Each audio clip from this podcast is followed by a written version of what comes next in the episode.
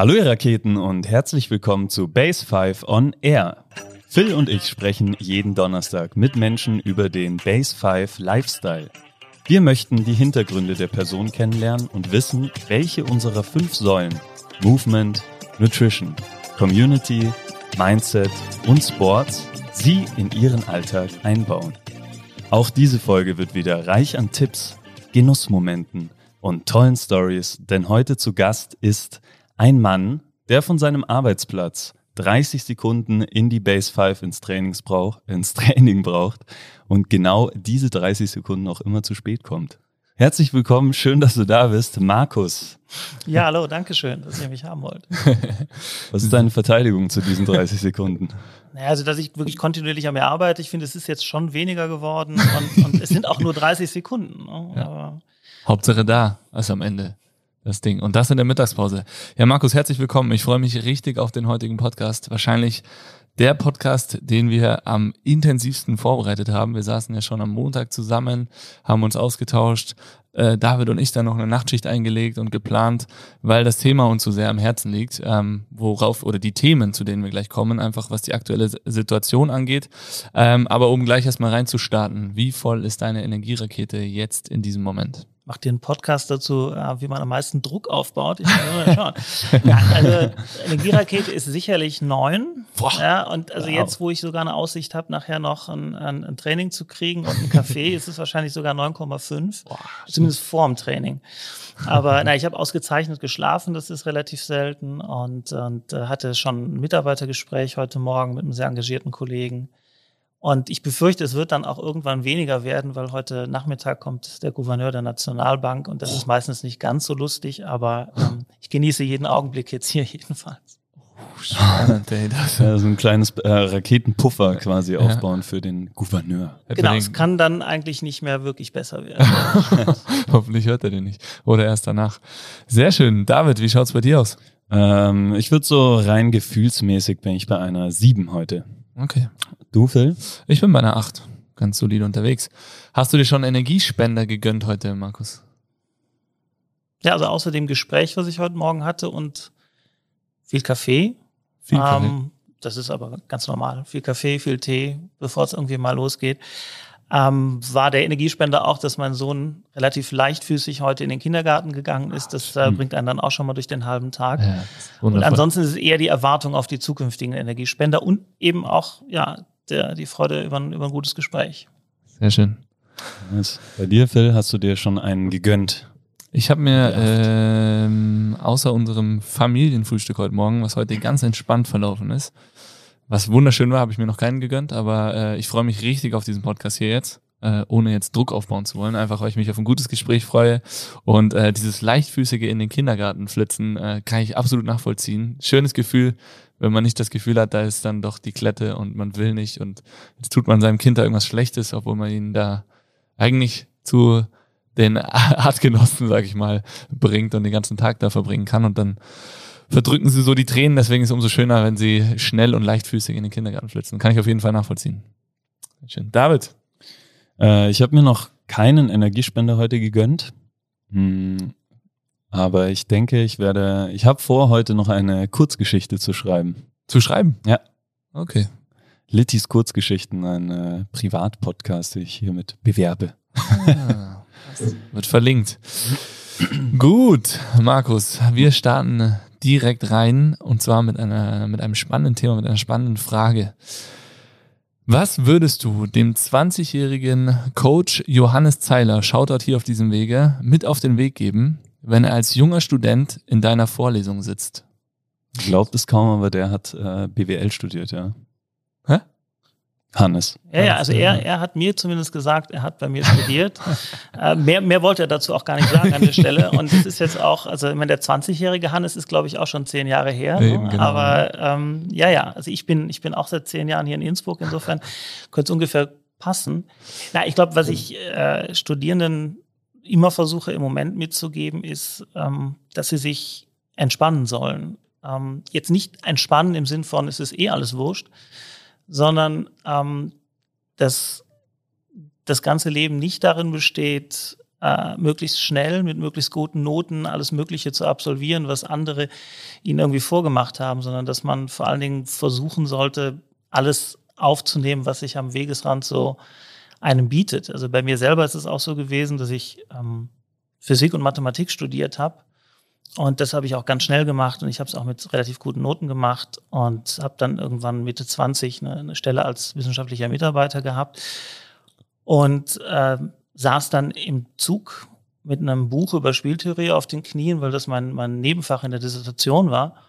Und mir gegenüber saß jemand, der mich dann in Gespräch verwickelte und es stellte sich raus, dass das jemand ist, der als Professor gerade in, in Aachen, das war dann ein paar Kilometer weiter, angefangen hat. Und wir haben uns dann, bis äh, wir in Köln waren, darüber unterhalten.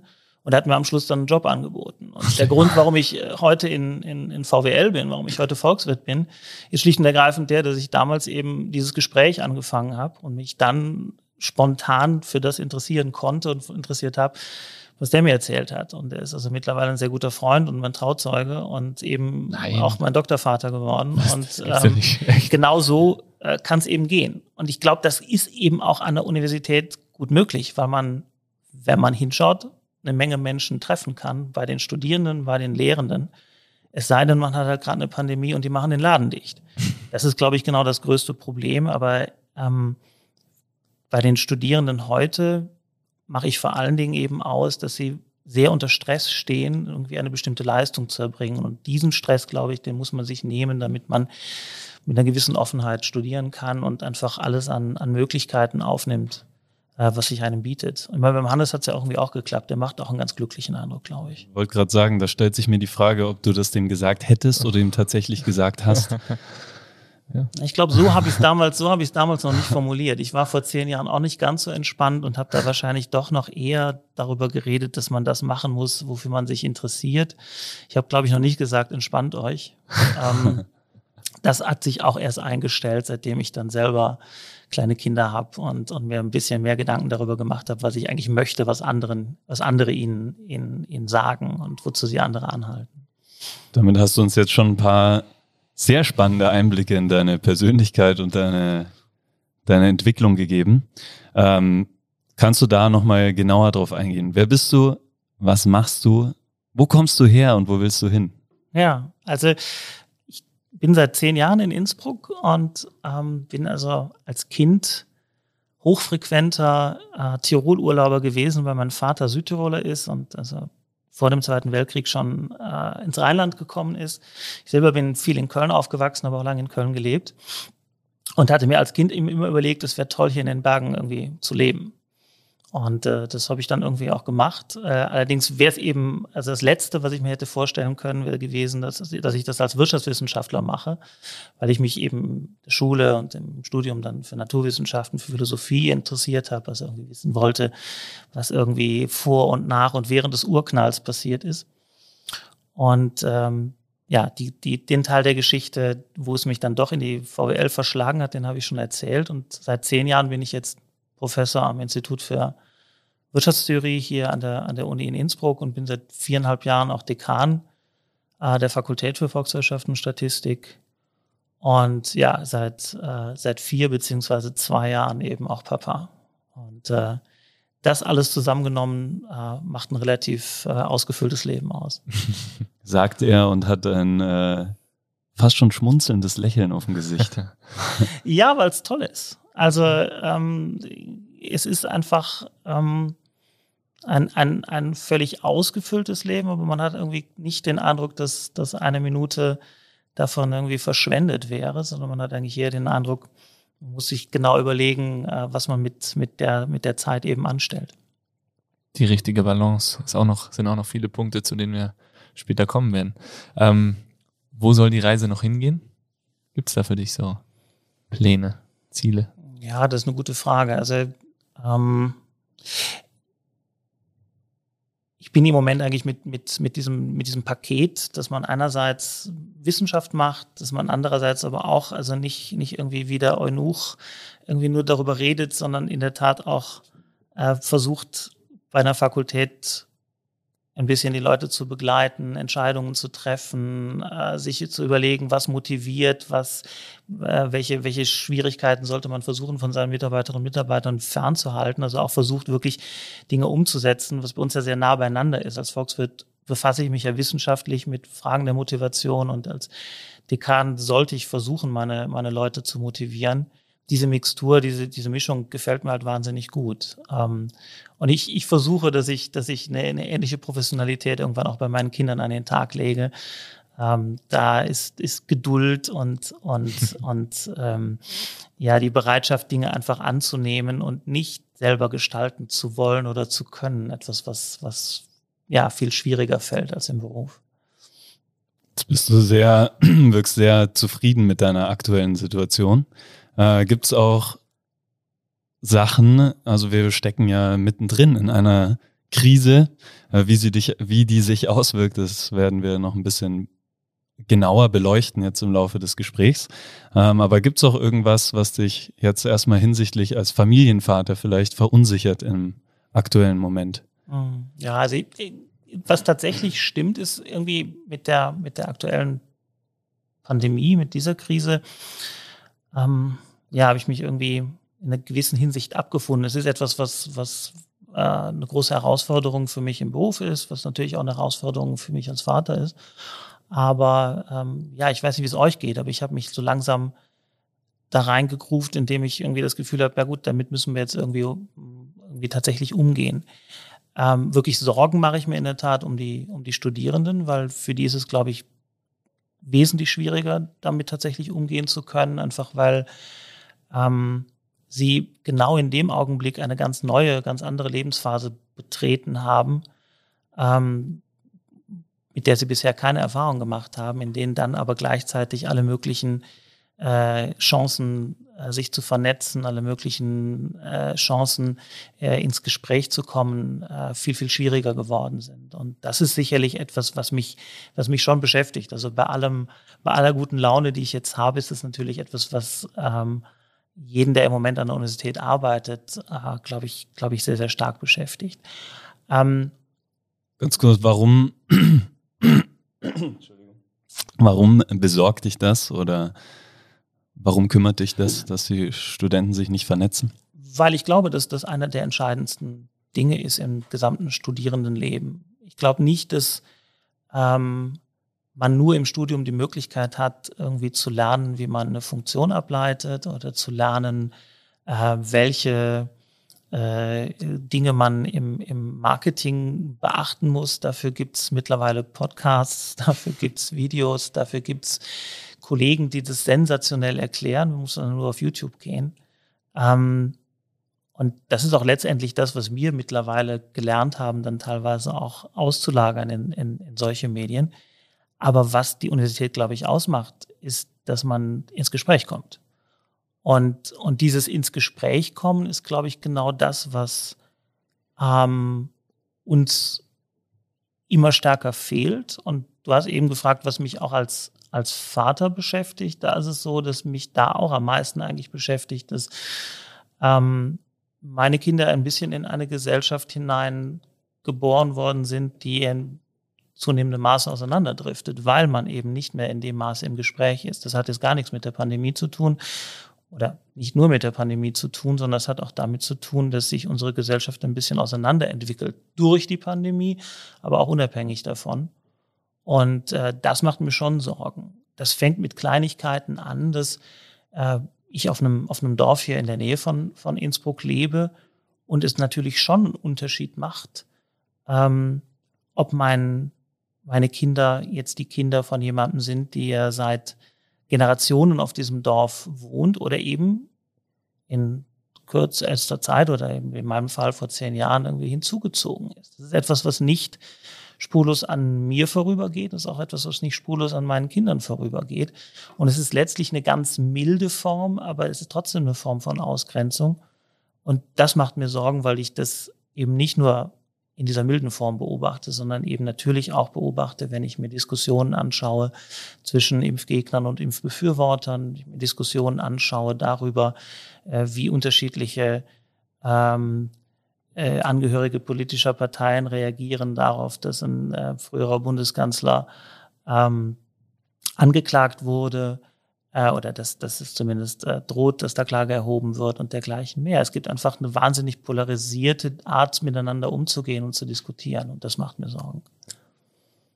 Kannst du, da waren ja schon richtig viele Punkte dabei, die ja uns auch dazu bewogen haben, dieses Gespräch mit dir auch zu suchen hier, weil wir, weil wir wissen, dass das Themen sind, die, mit denen ihr euch an der Uni auch un, äh, auseinandersetzt.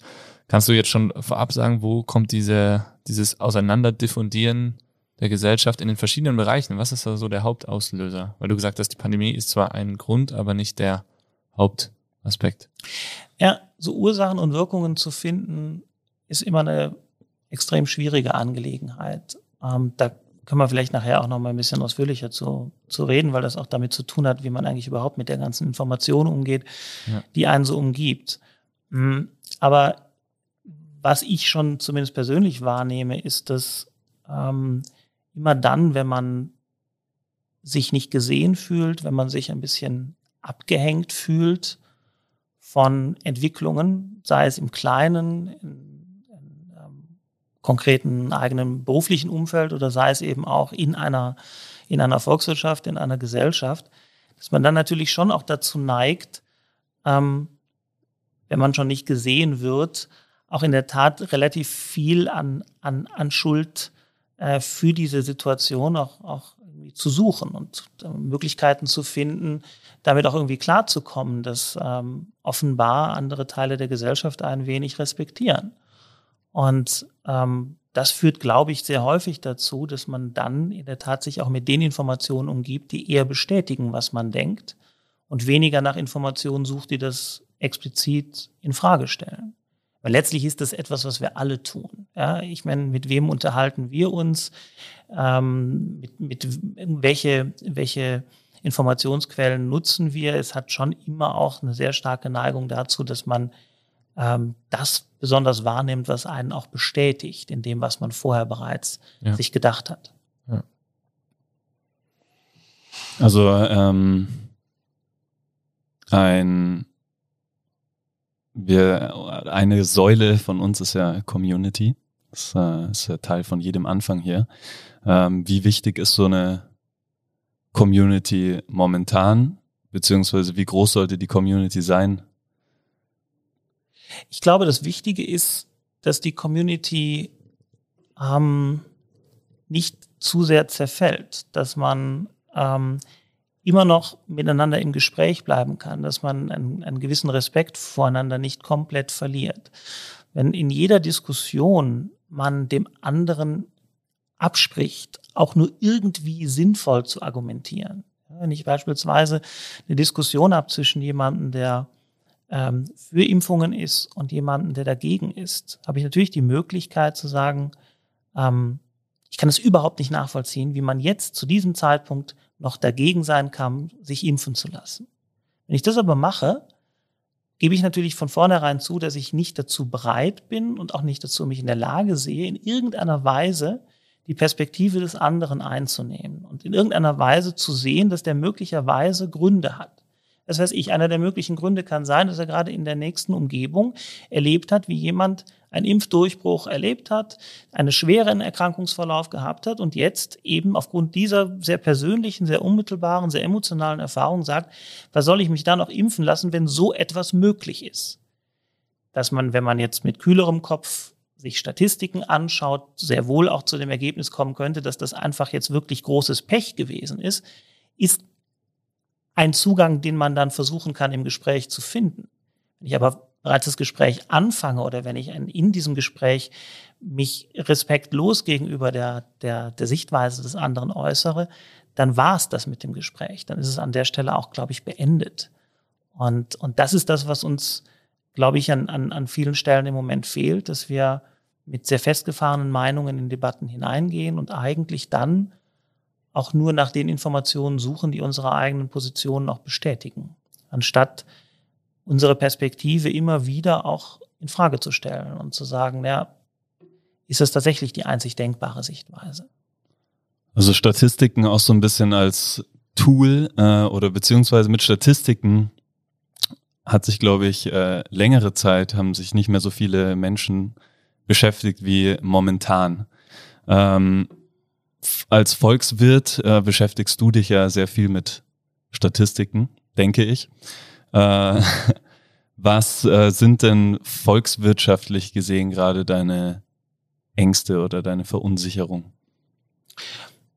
Ja, also die, die großen Herausforderungen, was, was jetzt volkswirtschaftliche Fragestellungen angeht, sind sicherlich die, dass wir ähm, sowohl, die, sowohl die Konsequenzen der Pandemie ähm, als auch die, äh, die Gefahr des, des Klimawandels irgendwie versuchen müssen, so in den Griff zu kriegen, dass dies gerecht oder unter, unter einer gewissen Lastenaufteilung passiert. Also meine, meine größte Sorge, sowohl im Zusammenhang mit, mit Maßnahmen, was den Klimawandel betrifft, als auch mit, der, mit den Folgen der Pandemie, ist, dass dies dazu führt, dass eine Ungleichheit in der Gesellschaft, dass die ungleiche Verteilung von, von, von Chancen, das ist, glaube ich, das größte Problem, äh, dass diese ungleiche Verteilung sich verstärkt. Also das ist auch etwas, was wir in, in in, in Studien teilweise schon ähm, beobachtet haben. Es gibt eine Studie von einem äh, Kollegen von mir, der hat in Frankreich eine Menge Schüler äh, sich angeschaut, sowohl vor als auch nach der Pandemie und hat bei ihnen untersucht, ähm, wie deren Neigung zu prosozialem Verhalten ist. Also wie großzügig sie anderen Schülern gegenüber sind, inwiefern sie Vertrauen haben zu anderen Schülern, inwiefern sie Vertrauen haben äh, zu Institutionen und dergleichen mehr. Und äh, es gibt da immer schon, und das ist auch schon länger in der, in der Literatur bekannt, ähm, einen Unterschied je nach äh, ja, sozioökonomischem Status, also insbesondere je nachdem, äh, wie, wie einkommensstark die jeweiligen Familien sind. Die Prosozialität nimmt dazu. Das ist jetzt etwas, was einen noch nicht unbedingt äh, äh, wahnsinnig stören muss. Oder man kann da auch vielleicht argumentieren, dass natürlich jemand, der weniger hat, möglicherweise auch einen, einen geringeren Ausmaß Prosozialität äh, demonstriert. Aber was, was man vor allen Dingen sieht, ist, dass diese Prosozialität sehr stark auch bestimmt oder eine sehr stark erklärende Größe ist dafür, wie erfolgreich die Menschen später im Arbeitsleben sind.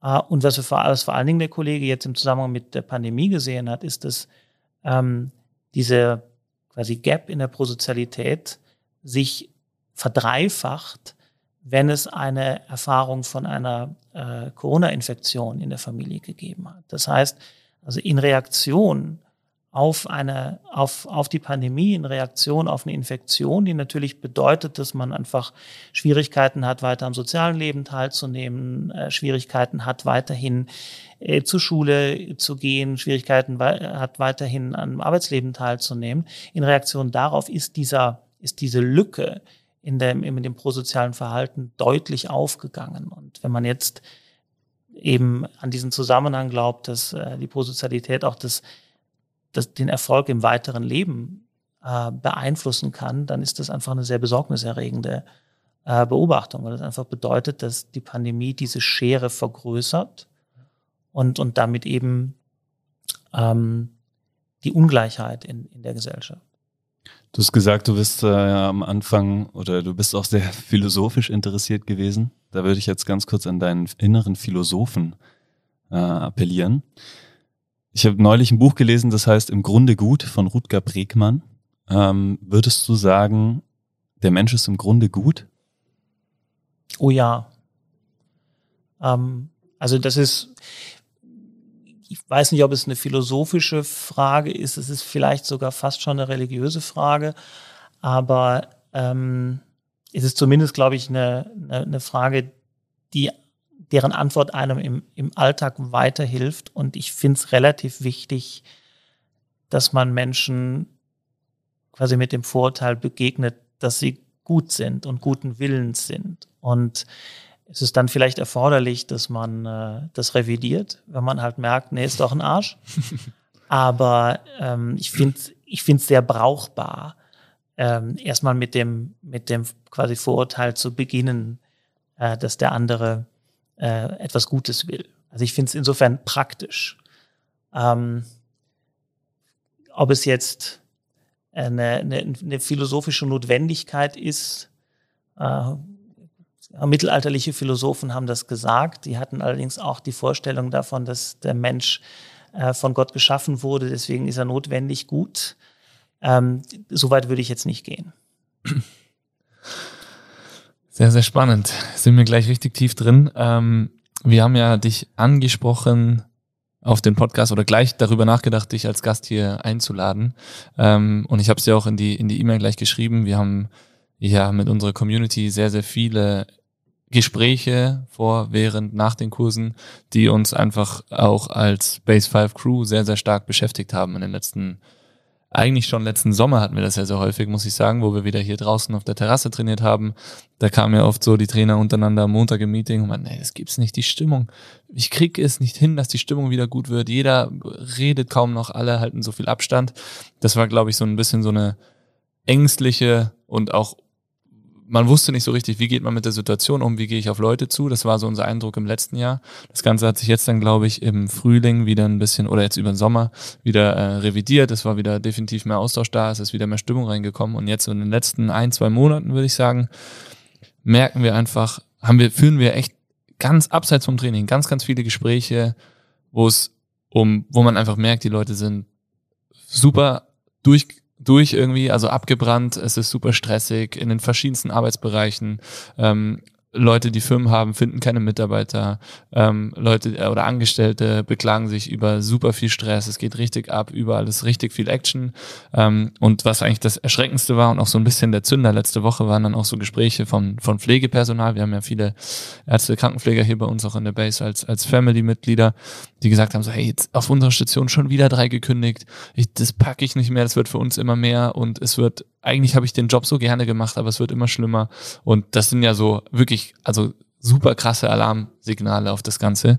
Ähm, was würdest du diesbezüglich sagen, vor welchen volkswirtschaftlichen Problemen stehen wir oder welche haben wir bereits? Also das eine ist dieser, dieser Unterschied, diese Schere, aber gerade so volkswirtschaftlich gesehen, jeder hat Angst vor einer Inflation ähm, und so weiter. Wie, ja, wie sieht's da aus? Ja, also in, in, in der Volkswirtschaft sind Erwartungen wahnsinnig wichtig.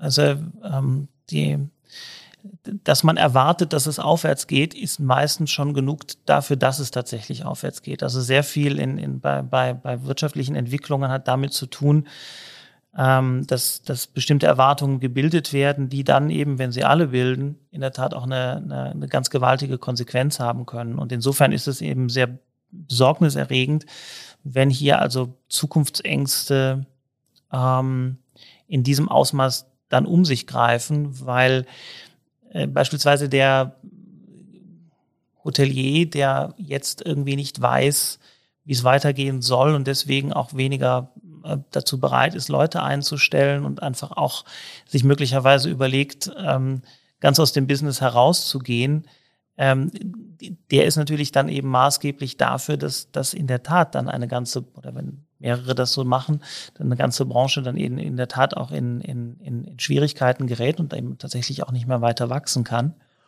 Und also insofern sind natürlich Ängste und, und, und Sorgen etwas, dem man eigentlich äh, auch von politischer Seite her wirklich begegnen muss. Und Anfangs hat die Politik dies auch versucht, relativ konsequent zu tun, indem sie äh, sehr viel Hilfen versprochen hat, die dann teilweise auch tatsächlich so gekommen sind. Ähm, es ist aber so, dass jetzt mittlerweile die Politik sich ja in, in ihren Botschaften relativ stark darauf äh, beschränkt, eine gewisse Spannung aufzubauen, Druck aufzubauen, dass man eben sich impfen möge, dass man ein bestimmtes Verhalten an den Tag legt. Und das schafft natürlich, dass die Aufmerksamkeit weggeht äh, von, von, der, von, dem, von dem Netz, in dem man sich befindet und, und das einen möglicherweise eben auch auffängt im Rahmen einer solchen Pandemie und es hingeht dazu, dass man sich beobachtet und gemaßregelt fühlt. Und, und da brechen natürlich die Ängste viel, viel eher auf, als dann, wenn ich eben in erster Linie in so einem Mindset drin bin, in dem ich merke, ja gut, es wird schon irgendwie weitergehen und der, und der Staat wird mir da schon irgendwie helfen. Und also die Hilflosigkeit, mit der im Moment hier ähm, politischen Institutionen versuchen, die, die Menschen quasi zu einem bestimmten Verhalten zu drängen, äh, das spricht halt schon Bände.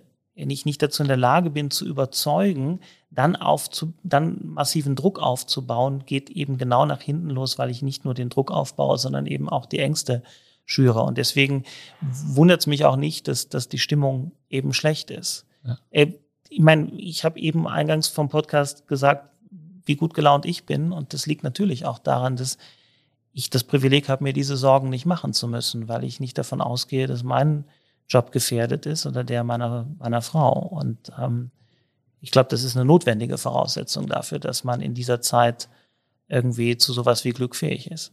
Mhm. Ja, definitiv. Ich finde das äh, richtig, richtig spannend, was du jetzt gerade gesagt hast, weil ich habe gerade während du geredet hast, mich selber reflektiert.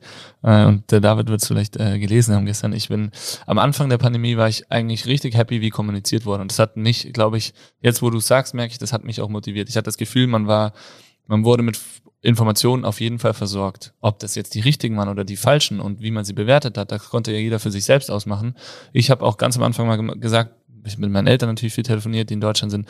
Ja, ich fühle mich hier gut irgendwie. Da stellt sich jemand vorne hin, der sagt, so und so läuft's, wir sind für euch da, so schaut die Kurzarbeit aus. Das hat irgendwie eine Sicherheit gegeben, oder mir zumindest. Nicht jeden, verstehe ich schon auch, aber mir hat's definitiv eine Sicherheit gegeben und es hat uns angeschoben und uns auch als, als Base 5 Crew irgendwie richtig, ja, richtig feuern lassen, so. Und gerade gestern, ähm, hat so ein bisschen das Fass zum Überlaufen gebracht. Der, der Stevie schickt irgendwie so ein, so ein Screenshot in unsere äh, interne Gruppe zur Kommunikation und äh, da steht drin, ab morgen äh, Masken am Arbeitsplatz. Und so, irgendwie, es wird jetzt, es werden einfach nur noch Sachen rausgeschossen, die dann von, von ZIP 2 oder was auch immer bei Facebook gepostet werden. Und wenn du es nicht mitkriegst, dann äh, kriegst du die neuen Regeln gar nicht mit, irgendwie gefühlt. Also ich habe das Gefühl, dass dieser ganze Informationsaustausch, der vom, am Anfang eigentlich ganz gut war, die standen da, du wusstest, okay, Pressekonferenz, hören wir uns das an, dann kam sofort von der WKO eine Info für die einzelnen Sparten, so und so sieht's aus. Man hatte das Gefühl, man hat was, mit dem kann man arbeiten. Und jetzt wird, glaube ich, jeden Tag zweimal aus der Hüfte geschossen, was Neues umgesetzt. Und das demotiviert mich schon auch. Vor allen Dingen auch nach wirklich jahrelange Erfahrung mit der Ja. Pandemie. Ja. Ja, das heißt, wir hätten eigentlich, wenn wir die Daten sinnvoll aufbereiten würden, die dadurch entstanden sind, dass wir wissen, wo Menschen sich anstecken, wobei sie sich anstecken, was hilft, was nicht Ja. hilft, haben wir jetzt eine unglaubliche Flut von Informationen und hätten die Möglichkeit gehabt, auch jetzt in den letzten Monaten uns sehr genau zu überlegen, gegeben all diese Erkenntnisse, was hilft und was hilft nicht. Ja. Und dabei würde man zum Beispiel dann eben wissen, naja gut, wenn ich hier in einer bestimmten Situation mit einer bestimmten Infektionsrate äh, noch einen Riegel vorschieben will, dann muss ich Masken tragen. Wenn das die Information gewesen wäre, dass man sagt, wir müssen möglicherweise irgendwann wieder zu einer Maskenpflicht zurückkehren, wenn die Infektionen es, es, es nicht mehr anders zulassen. Dann ist es, glaube ich, so, dass das etwas wäre, was man, was man auch wesentlich besser kommunizieren kann. Ja.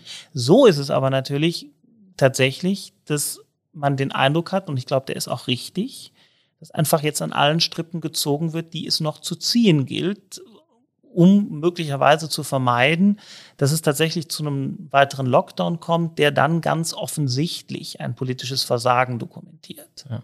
Ja, und, und dann fühlst du dich natürlich schon als, als Spielball dieser Institutionen, die ähm, selber völlig hilflos sind und denen du natürlich auch nicht mehr vertraust, weil du das Gefühl hast, die wissen ja nicht, was sie tun. Ja.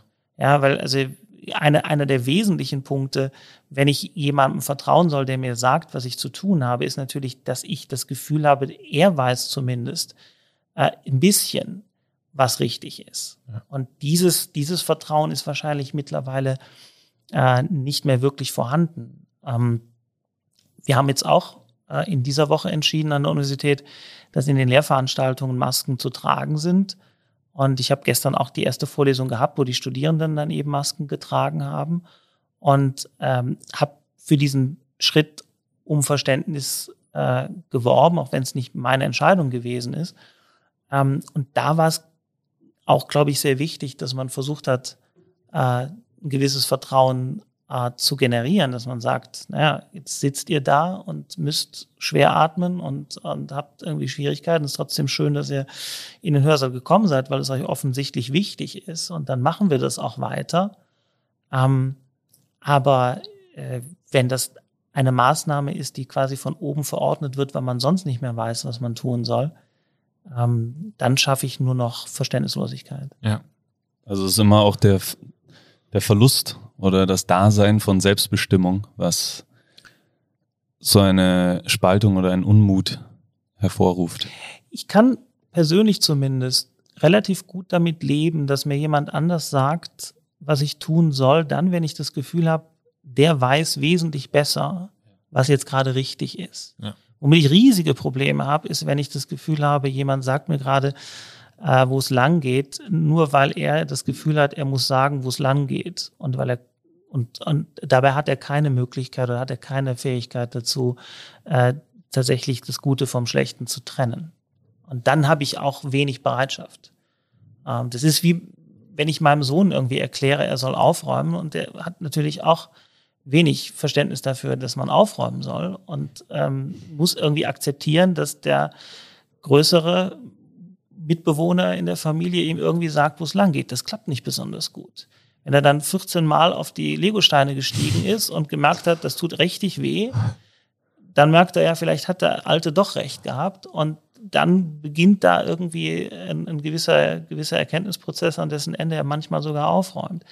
Aber ähm, wenn ich das Gefühl habe, der weiß nicht, wovon er redet, ähm, dann werde ich, werde ich sicherlich nicht, nicht den jeweiligen Handlungsanweisungen folgen, außer in dem Maße, in dem es irgendwie gesetzlich vorgeschrieben ist, in dem es mit Strafen äh, irgendwie geahndet wird. Ja.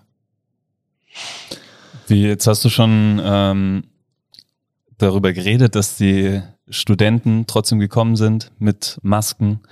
Ähm, wie ist das überhaupt gerade an der Uni? Wie ist da der Alltag? Und ähm, wie läuft es mit Präsenzphasen oder Online ähm, Education und was macht es mit den Studenten und vor allem, wie geht ihr auch als Team damit um? Also wie ist die andere Seite? Also über Studierende redet man ja viel. Ähm, wie schwierig das ist für, für die, wie schwierig ist es für euch? Ja, also ähm, wir hatten ja also an der Universität dieses Semester die, die, die Politik, dass man auf jeden Fall die Erstsemester versucht, in möglichst vielen Veranstaltungen auf dem Campus zu unterrichten und dass man eben dann bei weiterführenden Lehrveranstaltungen oder bei Lehrveranstaltungen für Studierende, die schon mal auch in Präsenz unterrichtet wurden, was ja wirklich nur noch bei sehr wenigen überhaupt der Fall ist, wenn man an dreijährige Bachelorprogramme denkt oder so, ähm, dass bei denen ähm, äh, das auf jeden Fall in Präsenz stattfinden sollte. Das haben wir auch bisher ähm, genauso umgesetzt. Und ich habe mich wirklich gewundert und ich habe mich auch sehr gefreut darüber, wie wichtig das den Studierenden ist. Also wie wichtig es ihnen ist, dass sie uns tatsächlich in den, in den Lehrveranstaltungsräumen ähm, ja, quasi greifbar haben. Ähm, wir haben unsererseits, glaube ich, dadurch auch gelernt, ähm, welche Aspekte unseres Unterrichtens wir eigentlich ganz gut auch auslagern können, dass wir mal einen Podcast machen, dass wir mal ein Lehrvideo machen und dergleichen mehr und uns nicht jedes Jahr wieder aufs Neue hinstellen und dieselbe langweilige Aufgabe vorrechnen, sondern die Zeit, die wir dann tatsächlich im, im, im Hörsaal verbringen, für was anderes auch freischaufeln können, nämlich dafür, dass man tatsächlich über Dinge auch diskutiert. Ähm, es ist zum Beispiel immer sehr wichtig gewesen, dass wenn so Dinge passieren wie die Wahl von, von Donald Trump oder dann auch eben letztes Jahr dann äh, die nicht mehr Wahl von Donald Trump, dass ihr ein bisschen Gelegenheit habt, darüber auch zu sprechen. Und man merkt dann immer, dass die Studierenden in einer, in einer völlig anderen Weise auch ähm, äh, anwesend sind und, und ein gewisses Interesse daran haben, äh, die Ansichten zu hören, sich an der Diskussion zu beteiligen. Und äh, diese Digitalisierung, die jetzt tatsächlich endlich aufgrund der Pandemie stattgefunden hat, die hat uns jetzt ermöglicht, ähm, die Zeit mit den Studierenden eigentlich effizienter zu nutzen und nicht mehr so viel Zeit zu verbraten für Dinge, die man eben auch auf ein Video oder auf einen Podcast auslagern kann, auf, auf quasi Konserven auslagern kann, weil sie einfach wirklich jedes Jahr genau das Gleiche sind. Das heißt, für uns war es eine, war es eine Herausforderung am Beginn, aber es ist jetzt eigentlich ein Digitalisierungsschub gewesen und damit eigentlich eine relativ große Chance. Ähm, für die Studierenden ist es, glaube ich, ein, ein, ein beständiger Kampf, dass sie die Möglichkeit behalten, miteinander im Gespräch zu bleiben und auch mit den, mit den Lehrenden im Gespräch zu bleiben, weil in dem Augenblick, wo die Uni wieder dicht gemacht würde, fällt das einfach zu einem großen Teil weg.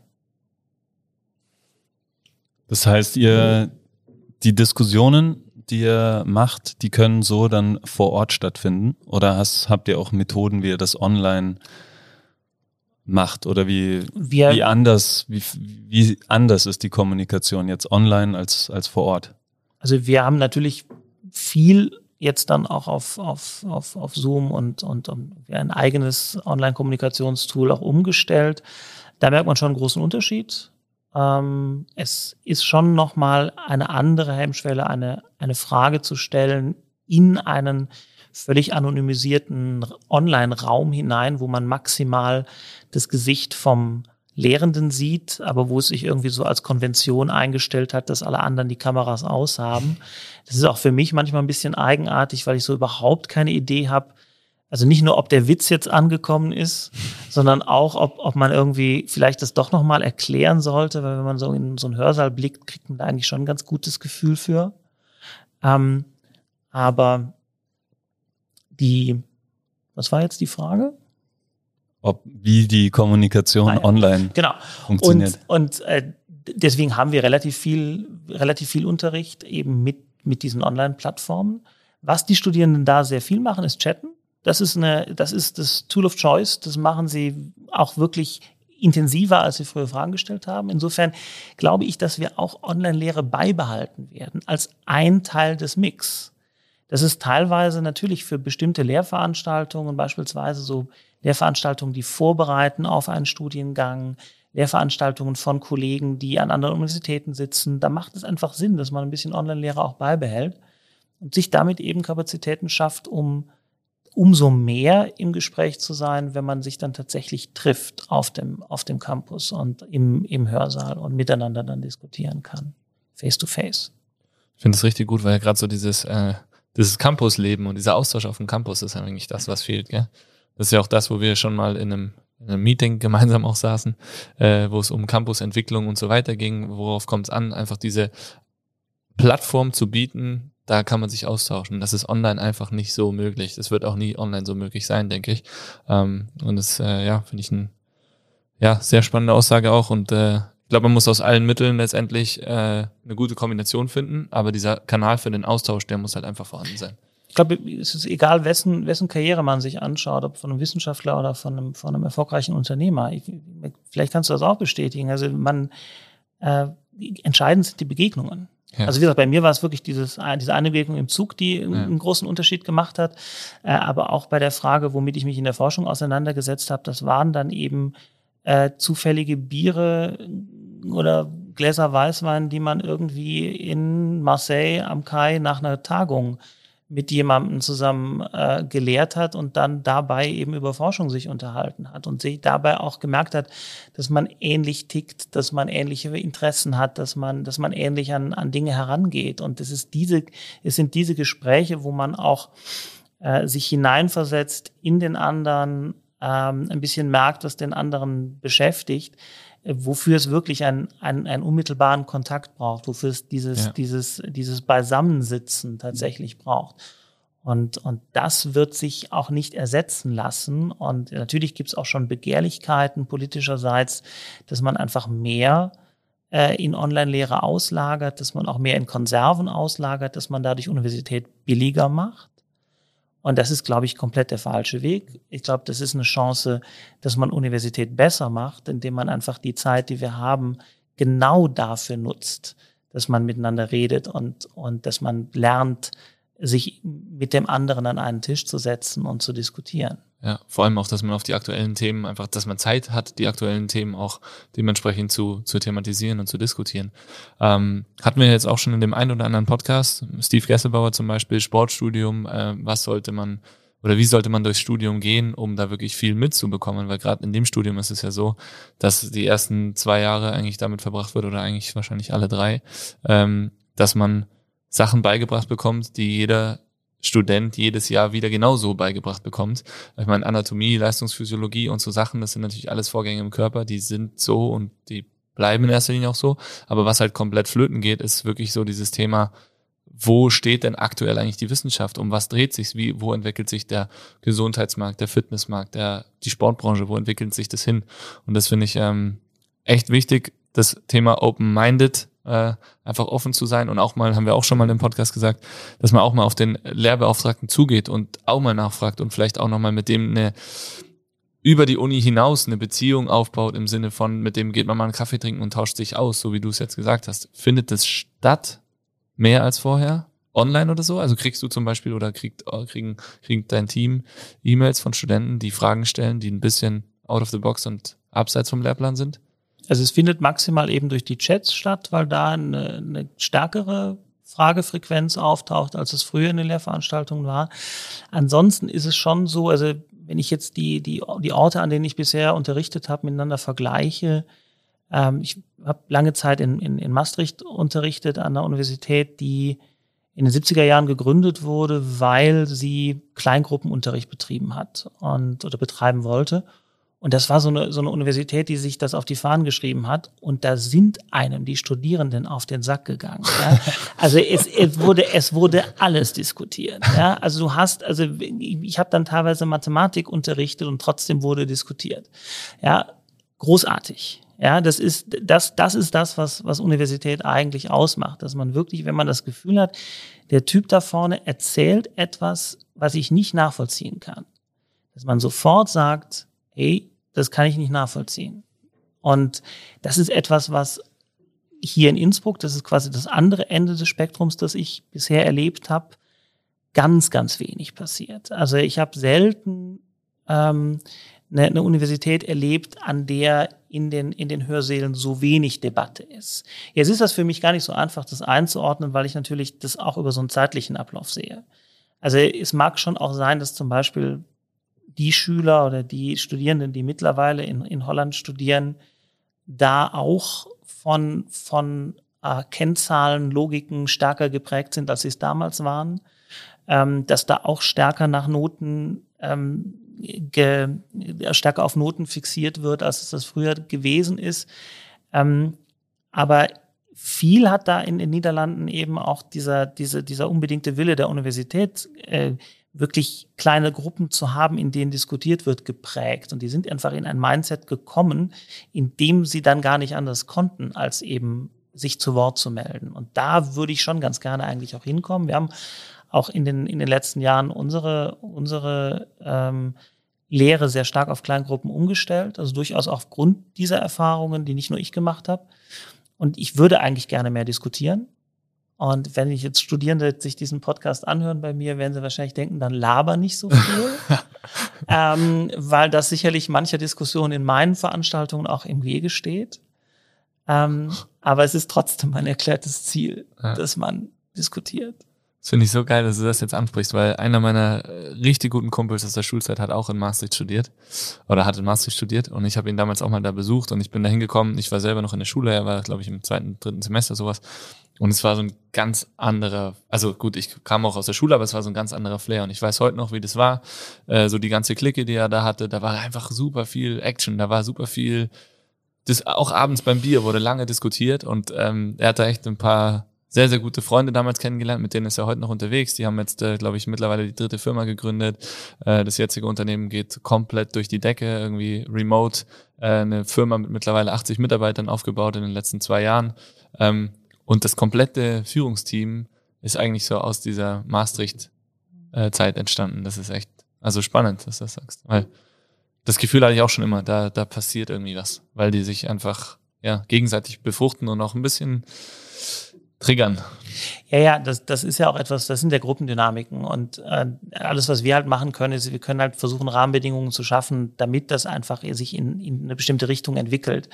Äh, letztlich muss es halt dann mit Leben gefüllt werden, sowohl von den Lehrenden als auch von, ich meine, das ist bei euch ja nicht anders, ne? wenn irgendwie da so eine verschnarchte Truppe rumsteht und irgendwie denkt, jetzt mache ich ein paar Bewegungen, dann habe ich das auch abgehakt für heute, dann stellt sich da auch keine Atmosphäre ein. Und, und äh, umgekehrt, wenn, wenn ihr es nicht stimuliert, passiert es auch nicht. Und, und deswegen ist das sicherlich auch ein längerer Weg. Und ähm, wo ich mir eben so ein bisschen Sorgen mache, was konkret die österreichische Situation angeht, ist eben, dass die Schülerinnen und Schüler in wirklich ganz massive Art und Weise auf Noten getrimmt werden, weil ja bereits die, die Entscheidung, ob ich auf, ein, auf eine weiterführende Schule gehen kann, von Noten abhängt, die ich irgendwie als, als kleines Kind bekomme. Also wenn ich an meine Noten in der Grundschule denke, da konnte man nicht erkennen, dass ich irgendwann mal Universitätsprofessor werde. Und mein, mein Grundschullehrer sagte auch irgendwie zu mir, der wird mal Beamter, weil er immer genau das macht, was irgendwie notwendig ist und dann hört er auf. Jetzt bin ich auch tatsächlich Beamter geworden, aber ähm, also das ist jedenfalls irgendwie so eine, so eine, so eine, ähm, so ein Mindset, was ich sehr, sehr gefährlich finde und dessen, dessen Konsequenzen ich, glaube ich, hier im Hörsaal auch immer wieder erlebe. Jetzt gehe ich noch mal ein paar Jahre zurück. Äh, wir sind jetzt im Hörsaal. Wie ist es ähm, für dich mit deinen Kindern? In welche Schule oder in welches Schulgefüge würdest du mit dem jetzigen, mit deinem jetzigen Wissen und der aktuellen Situation, wo würdest du sie sehen? Weil ich habe gerade einen, einen, Freund war zu Besuch, der ist bei uns in der neuen Schule als Lehrer. Die haben ein komplett offenes System, also die Kinder haben Arbeitsplätze. Ähm, alle Klassen sind quasi so in relativ großen Räumen, also schon weiß ich nicht, mit zwei, drei Jahren Abstand, aber es wird so über das ganze Jahr, es gibt nicht, jetzt ist Mathe eine Stunde, dann ist eine Stunde Sport, sondern es ist eher so ein bisschen fließend. Ähm, ist das bei euch schon äh, Thema beim größere, größere? Ist vier, gell? Ja. ja. Nee, ist es noch kein Thema, weil ähm, also mein Sohn ist, ist in, in manchen Dingen ist er, ist er äh, sehr schnell und sehr weit. Also er kann dir sehr genau erklären, ähm, was es für unterschiedliche Motoren für Rasenmäher gibt.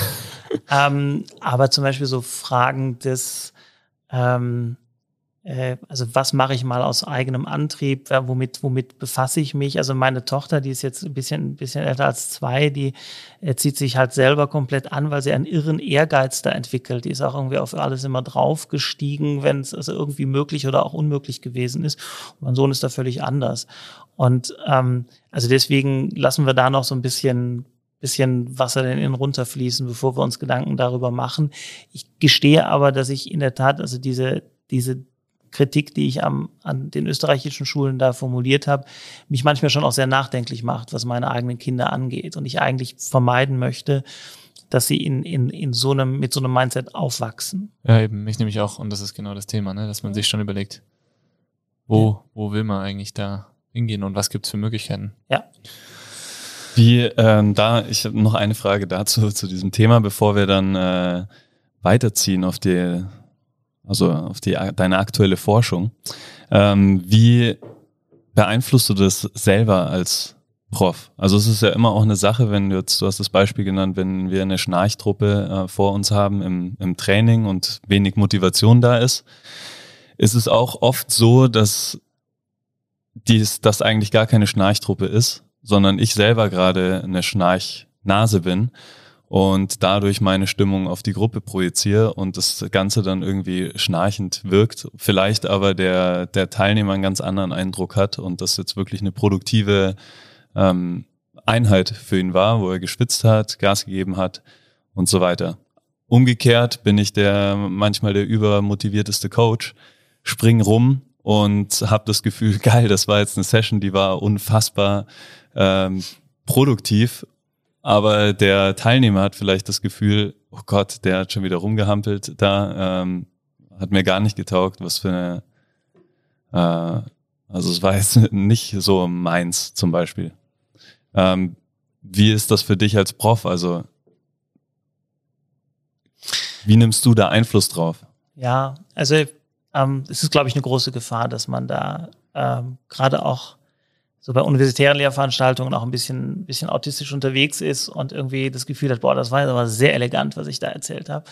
Und äh, gleichwohl ist es etwas, was jetzt irgendwie die Studierenden weder schätzen noch, noch vielleicht auch mitbekommen haben. Ähm, also auch da ist sicherlich Perspektivwechsel möglichst oft einzunehmen, irgendwie sehr hilfreich. Äh, ich glaube nicht, dass mir das wahnsinnig oft gelingt. Also bei mir ist es meistens so, dass ich irgendwie dann das Gefühl habe, ja, wenn die so schauen, dann erkläre ich es lieber nochmal. Was also bedeutet, dass ich unfassbar viel rede in meinen Lehrveranstaltungen. Ähm, das ist sicherlich nicht, nicht immer die, äh, die beste Möglichkeit, aber es ist zumindest mein Versuch, ähm, da nicht, nicht abzudriften in so eine, in, in so eine Selbstgefälligkeit, dass ich im Wesentlichen eine Vorlesung halte, die mir selber gefallen muss. Ähm, was man, glaube ich, aber auch dazu sagen muss, ist, ähm, ähm, dass wir Universitätslehrende in der Tat relativ wenig bemessen werden an dem, was wir in der Lehre leisten. Äh, wir werden gemessen an dem, was wir in der Forschung machen, dass wir an äh, Publikationen einbringen, was wir an, an Projekten an Land ziehen, wie viele Millionen wir, wir an Land ziehen und dergleichen mehr. Was genau wir mit den Studierenden so machen, ähm, spielt für unsere Karriere eine relativ geringe Rolle. Und ein Grund dafür ist auch, dass wir äh, relativ schlecht dazu in der Lage sind, wirklich Qualität in der, in der Lehre zu bemessen, irgendwie zu quantifizieren. Da wäre es zum Beispiel auch wahnsinnig hilfreich, wenn man statt irgendwelche Fragebögen auszufüllen am Ende von der Lehrveranstaltung mehr miteinander im Gespräch wäre. Also da wirklich mit, mit äh, vielleicht muss ich mich mit Hannes nochmal zusammensetzen, der hat jetzt den nötigen historischen Abstand, ähm, einfach sich dann gemeinsam zu überlegen, was war denn jetzt da gut und was war denn jetzt da schlecht, auch vielleicht nach der Prüfung und im Gespräch und nicht in Form eines Fragebogens. Das ist, glaube ich, etwas, was uns fehlt, weswegen wir teilweise, glaube ich, einfach wenig wenig Rückmeldung haben. Ich glaube, das ist ja das, was euch wahrscheinlich schon hilft, dass ihr versucht ja doch sehr intensiv auch im Gespräch zu sein mit, mit, mit euren ja, Kunden, Familienmitgliedern, you name it. Und ähm, das ist so eine, so eine, so eine Kundenorientierung, die wir, die wir da, glaube ich, auch noch an der Uni ein bisschen, ein bisschen mehr lernen müssen, weil einfach die Anreize äh, dafür sehr gering gewesen sind in der Vergangenheit. Oder als Feedback zum Beispiel, äh, wenn deine Studenten lachen wenn du einen Witz erzählt hast, erkennst du es ja vor Ort besser. Erzählst du manchmal ähm, Witze auch zweimal? Ich hatte ähm, auch damals, als das der Hannes bei mir war, hatte ich die gleiche Vorlesung zweimal. Es gab 1500 Erstsemester in, in Wirtschaftswissenschaften damals und da haben wir also zweimal die gleiche Vorlesung gehalten. Sie wurde dann auch noch übertragen und man fühlte sich also so ein bisschen wie bei Wetten das. und also einerseits muss ich sagen, finde ich das schon stimulierend, wenn einfach die, die, der Zuhörerkreis ein bisschen größer ist und man irgendwie das Gefühl hat, ähm, da ist jetzt einfach, einfach so ein gewisses Brodeln da. Ähm, und wenn man dann das Gefühl hat, das hat jetzt funktioniert, das war jetzt doch irgendwie ganz unterhaltsam, was du da gemacht hast, dann gibt es auch eine gewisse Neigung, das ein zweites Mal nochmal zu bringen. Ich habe mir dann aber schon auch immer so ein bisschen selber auf der Schulter gesessen und mir zugeschaut und gesagt, das geht nicht. Und ähm, das führt sicherlich dann dazu, ähm, dass, das, dass das manchmal auch ein bisschen, ein bisschen ein verhungerter Gag dann beim zweiten Anlauf gewesen ist. Aber das sind jetzt eher Detailprobleme, wenn man quasi die gleiche Vorstellung irgendwie mehrfach absolviert, äh, sich dann immer wieder in der gleichen Weise zu, zu, zu motivieren ähm, und, und eben auch einfach von einer Vorlesung zur anderen ein bisschen zu lernen, äh, wo man Zeit verwenden sollte und wo nicht. Dafür ist es ganz gut. Für die Gags ist es relativ schlecht. Wie ist das bei dir, David? Ich wollte es gerade ansprechen. Das ist nämlich tatsächlich eine Sache, mit der ich mich sehr viel auseinandersetze. Sehr viel gleich. Ja. Es ist eigentlich oft so, dass man äh, am Anfang, also bei uns sind die ähm, Trainings ja alle ähnlich aufgebaut und es ergeben sich einfach am Anfang der Schicht sozusagen ein, zwei lustige Sachen. Und die ziehe ich tatsächlich an manchen Tagen komplett durch. Bei vier Sessions hintereinander derselbe Witz. Und aber es finde ich witzig, wie du sagst, weil man sitzt sich dann selber auf der Schulter, das fand ich einen guten Begriff, und hört sich selbst diesen Witz erzählen denkt sich dann manchmal, also ich denke mir das ah. oft, Ach, David, da hätte jetzt auch mal ein bisschen was anderes einfallen lassen können. Ja, man kann das auch zu einer Kunstform stellen. Das ist so serielle Komik, ne? Also immer wieder. Aha, ja. Wenn es jedes Mal klappt, ist ja okay. Die wenigsten machen ja mehrere Trainings am Tag insofern. das wäre bitter. Eben. Ach, schon wieder. Den hattest du doch eben schon. Außer manche kommen ein bisschen früher und dann hören sie vielleicht aus dem Kurs den Witz, den du erzählt hast und auf einmal bringst du denselben im nächsten Kurs. Das ist dann, da muss man aufpassen. Ja, sehr aufpassen. Geil.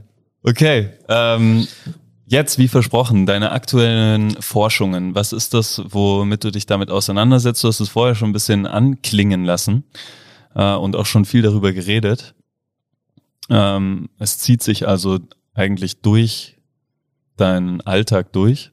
Was die aktuelle Forschung, mit der du dich auseinandersetzt? Ja, genau. Also wir hatten eben schon von, von Vertrauen und von, von prosozialem Verhalten gesprochen und das sind auch genau die, die Themen, mit denen ich und, und also sehr viele an unserer Fakultät sich auseinandersetzen, weil wir einerseits einen, einen sogenannten Spezialforschungsbereich haben, wo ähm, ein paar Millionen reingeflossen sind, wo wir uns mit sogenannten Vertrauensgütern auseinandersetzen. Also ein Vertrauensgut ist klassisch zum Beispiel auch ähm, eine Therapiesitzung, eine Physiotherapiesitzung oder eben eine Behandlung durch einen Arzt. Was das kennzeichnet ist, dass ich ähm, als, als Patient, auch nachdem ich behandelt wurde, nicht wirklich weiß, ob das, was man da jetzt mit mir gemacht hat, tatsächlich das Richtige gewesen ist, in dem Sinne, dass es tatsächlich das war, was notwendig gewesen ist, aber auch nicht mehr als das.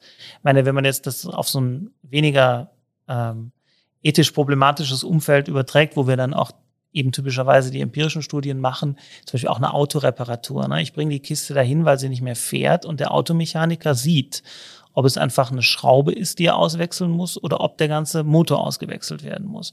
Und jetzt gibt es natürlich schon für den Mechaniker einen gewissen Anreiz, ähm, zum Beispiel den Motor auszuwechseln, wenn das einfach wirtschaftlich günstiger ist für ihn oder auch zu sagen, er hat den Motor ausgewechselt und er hat noch eine Schraube ausgewechselt. Also all diese Dinge, das ist natürlich Betrug, aber auch das soll ja vorkommen. Und ähm, das sind Vertrauensgüter, weil ich letztlich als Kunde darauf vertrauen muss, dass dieser Experte, dieser Automechaniker, dieser Arzt ähm, tatsächlich das macht, was richtig ist. Ja, und ich, der, der, der Clou ist eben, dass selbst wenn ich dann die Behandlung genossen habe, äh, wenn ich danach wieder laufen kann, weiß ich, dass er zumindest das erreicht hat ob der mich jetzt völlig übertrieben behandelt hat, ob der mir Be Behandlungen hat angedeihen lassen, die es gar nicht gebraucht hätte, also ob er im übertragenen Sinne den Motor ausgewechselt hat, obwohl nur die Schraube locker gewesen ist, das kann ich nicht beurteilen. Und das ist ein Setting, womit wir uns, also womit sich vor allen Dingen auch Kollegen bei uns sehr, sehr ausführlich und über sehr lange Zeit auseinandergesetzt haben. Und äh, das wird vor allen Dingen gemacht in, in sogenannten Feldexperimenten wo also diejenigen, die an den Experimenten teilnehmen, das gar nicht merken. Also ein Setting, was wir da oder was die Kollegen da sehr viel benutzt haben, waren Taxifahrten. Auch Taxifahrten sind ein Vertrauensgut. Also wenn ich irgendwie in Wien am Hauptbahnhof aussteige und dem Taxifahrer sage, fahr mich, was weiß ich, ähm, zu einem bestimmten Hotel im sechsten Bezirk, dann kann der eine Strecke nehmen, die ihm mehr Geld einbringt oder er kann eine Strecke nehmen, die ihm weniger Geld einbringt. Und äh, die Kollegen haben da zum Beispiel dann untersucht, wovon das abhängt ob derjenige die direkte Route nimmt, ob derjenige Umwege fährt. Natürlich hängt es zum Beispiel davon ab, ob ich ähm, eine gewisse Kenntnis der Stadt durchblicken lasse. Also wenn ich mich in Wien da reinsetze und im breitesten Wienerisch sage, er soll mich in den sechsten Bezirk fahren, dann macht er das meistens auf einem sehr kurzen Weg. Also nicht, wenn ich es mache, weil ich kein Wienerisch kann, aber wir haben dann natürlich unsere Leute dafür oder die Kollegen haben dann ihre Leute dafür. Wir haben es insbesondere in Athen gemacht, um genau zu sein. Ähm, und man sieht dann eben, dass. In Athen auf Wienerisch. Auch, wenn du das zum Beispiel machst, ist es natürlich so, dass der Umweg schon relativ lang werden kann. Ja, genau. Und ähm, ich meine, das ist jetzt, hört sich erstmal wie eine Spielerei an, ist aber natürlich etwas, was zum Beispiel einem sehr gut hilft, tatsächliche Diskriminierung auch zu identifizieren. Denn also ein Problem ist ja, äh, wir wissen oder wir sehen in, in den Daten natürlich sehr häufig, dass äh, beispielsweise äh, Frauen im Schnitt weniger verdienen, äh, dass es eine bestimmte, bestimmte Unterschiede gibt hinsichtlich der Repräsentanz von bestimmten Nationalitäten in bestimmten Jobs und dergleichen mehr. Und die Frage ist natürlich, ist das tatsächlich, dass derjenige, der den Job vergeben hat, hier ähm, eine Präferenz dafür hatte, diese, dieser Nationalität den Job zu vergeben? Oder ist es einfach, dass diese Nationalität mit einer höheren Wahrscheinlichkeit bestimmte Qualifikationen mit sich bringt, weil sie einfach eine andere Ausbildung genießen und dergleichen mehr? Und um das voneinander zu trennen, kann man eben solche Experimente machen, wo man dann versucht, alles sehr kontrolliert zu halten. Und dann eben beispielsweise bei dieser Taxifahrt das Einzige, was man variiert, der Dialekt ist. Dann weißt du nämlich, wenn die Strecke tatsächlich länger wird, wegen des Dialekts, dass es am Dialekt liegt und nicht an irgendetwas anderem. Das heißt, und, der, der Dialekt wäre dann ein prosoziales Verhalten. Nee, gar nicht mal, sondern der Dialekt, eine, eine, eine ist ein guter Punkt. Also eine Interpretation wäre natürlich, dass man einfach sagt, der Dialekt signalisiert dir zunächst einmal, äh, dass derjenige sich auskennt. Du hast aber einen wichtigen Punkt getroffen. Du kannst nämlich auch eine andere Interpretation haben. Du kannst auch die Interpretation haben, ne, schau, das ist ein Wiener, ich bin ein Wiener, also schauen wir, dass wir, dass wir gut auskommen miteinander. Das heißt, es könnte auch ein Anzeichen sein für eine gewisse soziale Nähe. Und das zum Beispiel zu trennen, ist gar nicht so einfach. Wenn du einen Wiener Taxifahrer hast und hast jemanden, der Wienerisch spricht, hast du einerseits die soziale Nähe und du hast andererseits aber auch das Signal, oh, der könnte sich auskennen. Und woran es jetzt tatsächlich liegt, ist dann etwas, was du in dem Setting zum Beispiel gar nicht entscheiden kannst. Dann müsst du wieder eine andere, ähm, eine, eine andere Untersuchung durchführen. Ich glaube, was das relativ schön illustriert, ist, dass ähm, ein und dieselbe Beobachtung zu sehr unterschiedlichen Interpretationen führen kann. Und selbst wenn das Daten sind, wissenschaftlich erhobene Daten sind, sehr kontrolliert unter, unter sehr äh, kontrollierten Bedingungen gibt es trotzdem unterschiedliche Interpretationen. Beispielsweise jetzt genau da, dass man sagt, das liegt nur an der Ortskenntnis oder es liegt an der sozialen Distanz. Und ähm, wenn man dann wissen will, woran es wirklich liegt, muss man quasi nochmal nachbohren und muss sich noch ein anderes Experiment oder noch eine andere Studie überlegen. Und da haben wir manchmal nicht genug Atem zu und gehen lieber direkt zum Vorurteil oder sagen lieber, das liegt daran, weil das habe ich immer schon gesagt. Und das ist einer der, der großen Probleme, mit denen wir auch im Moment in der Wissenschaft zu, zu kämpfen haben, ähm, dass wir noch nicht richtig gut verstanden haben, wie wir miteinander reden hinsichtlich der Interpretation von Daten, wie beispielsweise jetzt in genau diesem, in genau dieser Situation. Und habt ihr jetzt schon Daten interpretiert und kannst du Einblicke geben in das, was Vertrauen schafft oder das, was prosozial ist? Genau, also was, was immer, was immer eine Menge Vertrauen schafft, ist, wenn ich ähm, eine gewisse Verwundbarkeit signalisiere, also wenn ich deutlich mache, ähm, dass wenn man, ähm, dass wenn ich jetzt hier ein gewisses Vertrauen jemanden entgegenbringe, äh, dass ich damit auch ähm, die Möglichkeit gebe, dass ich mich schlechter stelle, dass ich, dass ich etwas, dass es einen Nachteil für mich gibt. Also was weiß ich, als ich gestern in den Hörsaal äh, gegangen bin zu den Studierenden mit den Masken, habe ich halt äh, gesagt, ich kontrolliere bei euch nicht den grünen Pass. Ich kontrolliere nicht, ob ihr geimpft oder äh, getestet oder irgendwas seid. Aber ähm, ich möchte schon, dass euch klar ist, ähm, dass ich jetzt hier stehe, natürlich ohne, ohne Maske mein, meine Vorträge halte, ohne Maske diskutiere, weil man sonst kein Wort mehr versteht.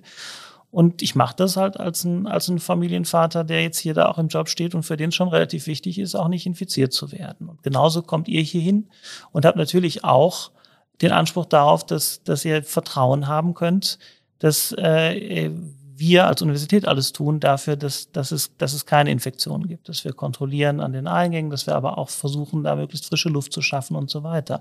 Das heißt, ich habe da versucht, eben nicht zu kontrollieren, sondern zu sagen, Leute, ich, ich mache das jetzt hier im Hörsaal, aber es ist für mich halt auch ein Risiko.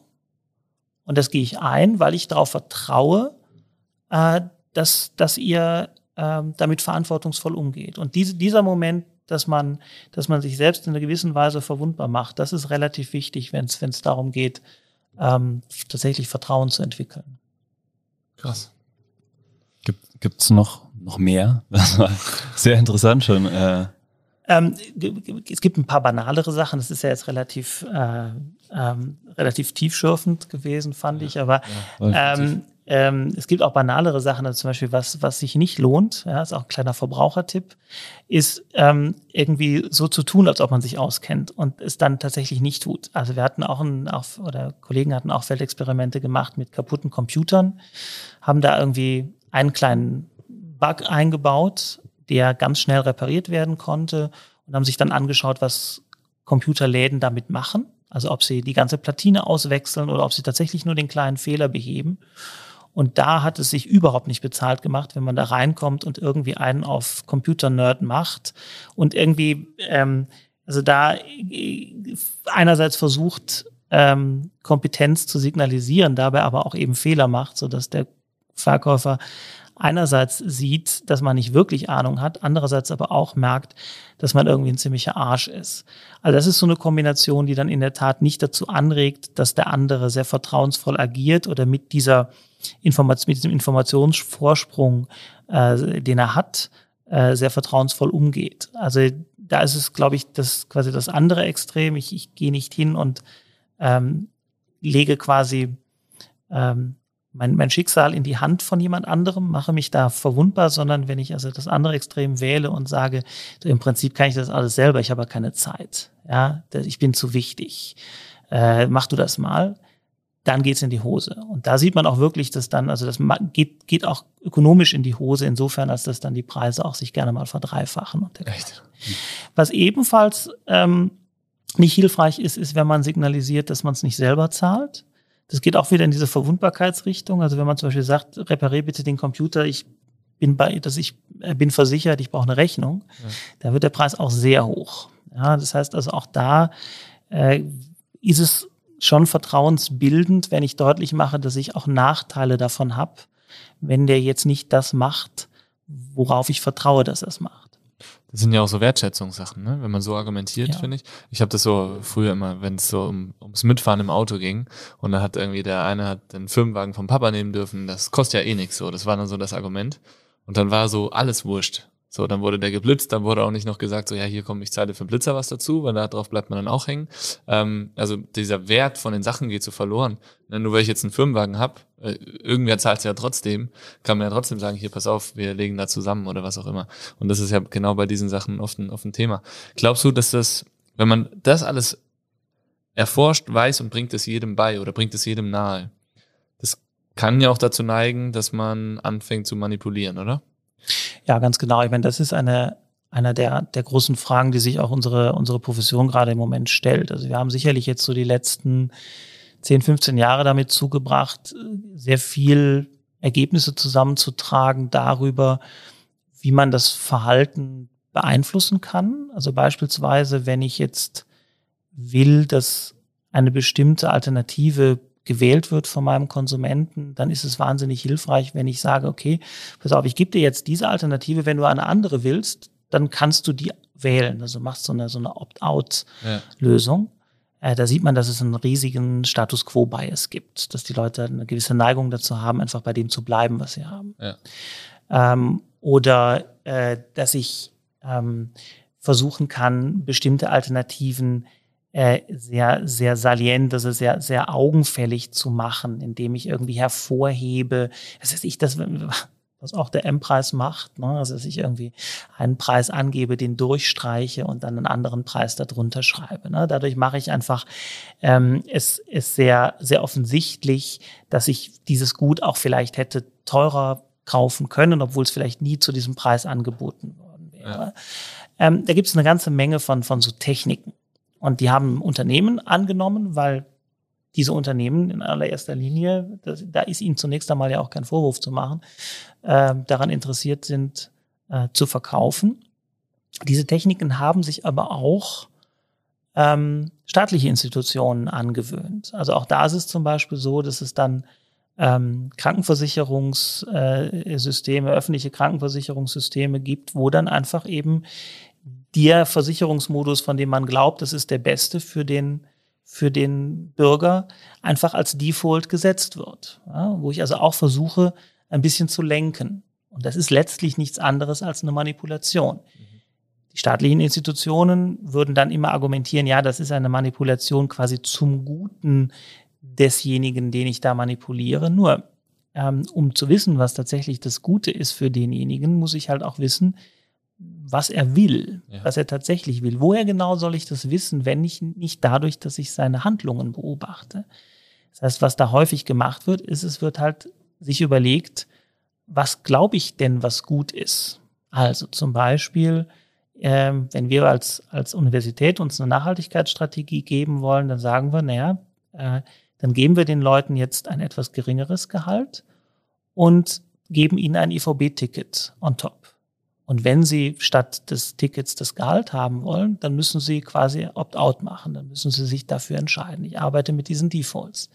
Das kann ich schon machen. Führt auch dazu, dass wahrscheinlich die Leute mehr öffentlichen Nahverkehr nutzen werden, mehr IVB-Tickets äh, äh, verwenden werden. Aber das ist natürlich schon eine Bevormundung. Ja. Und, und eine, in einer gewissen Hinsicht Manipulation.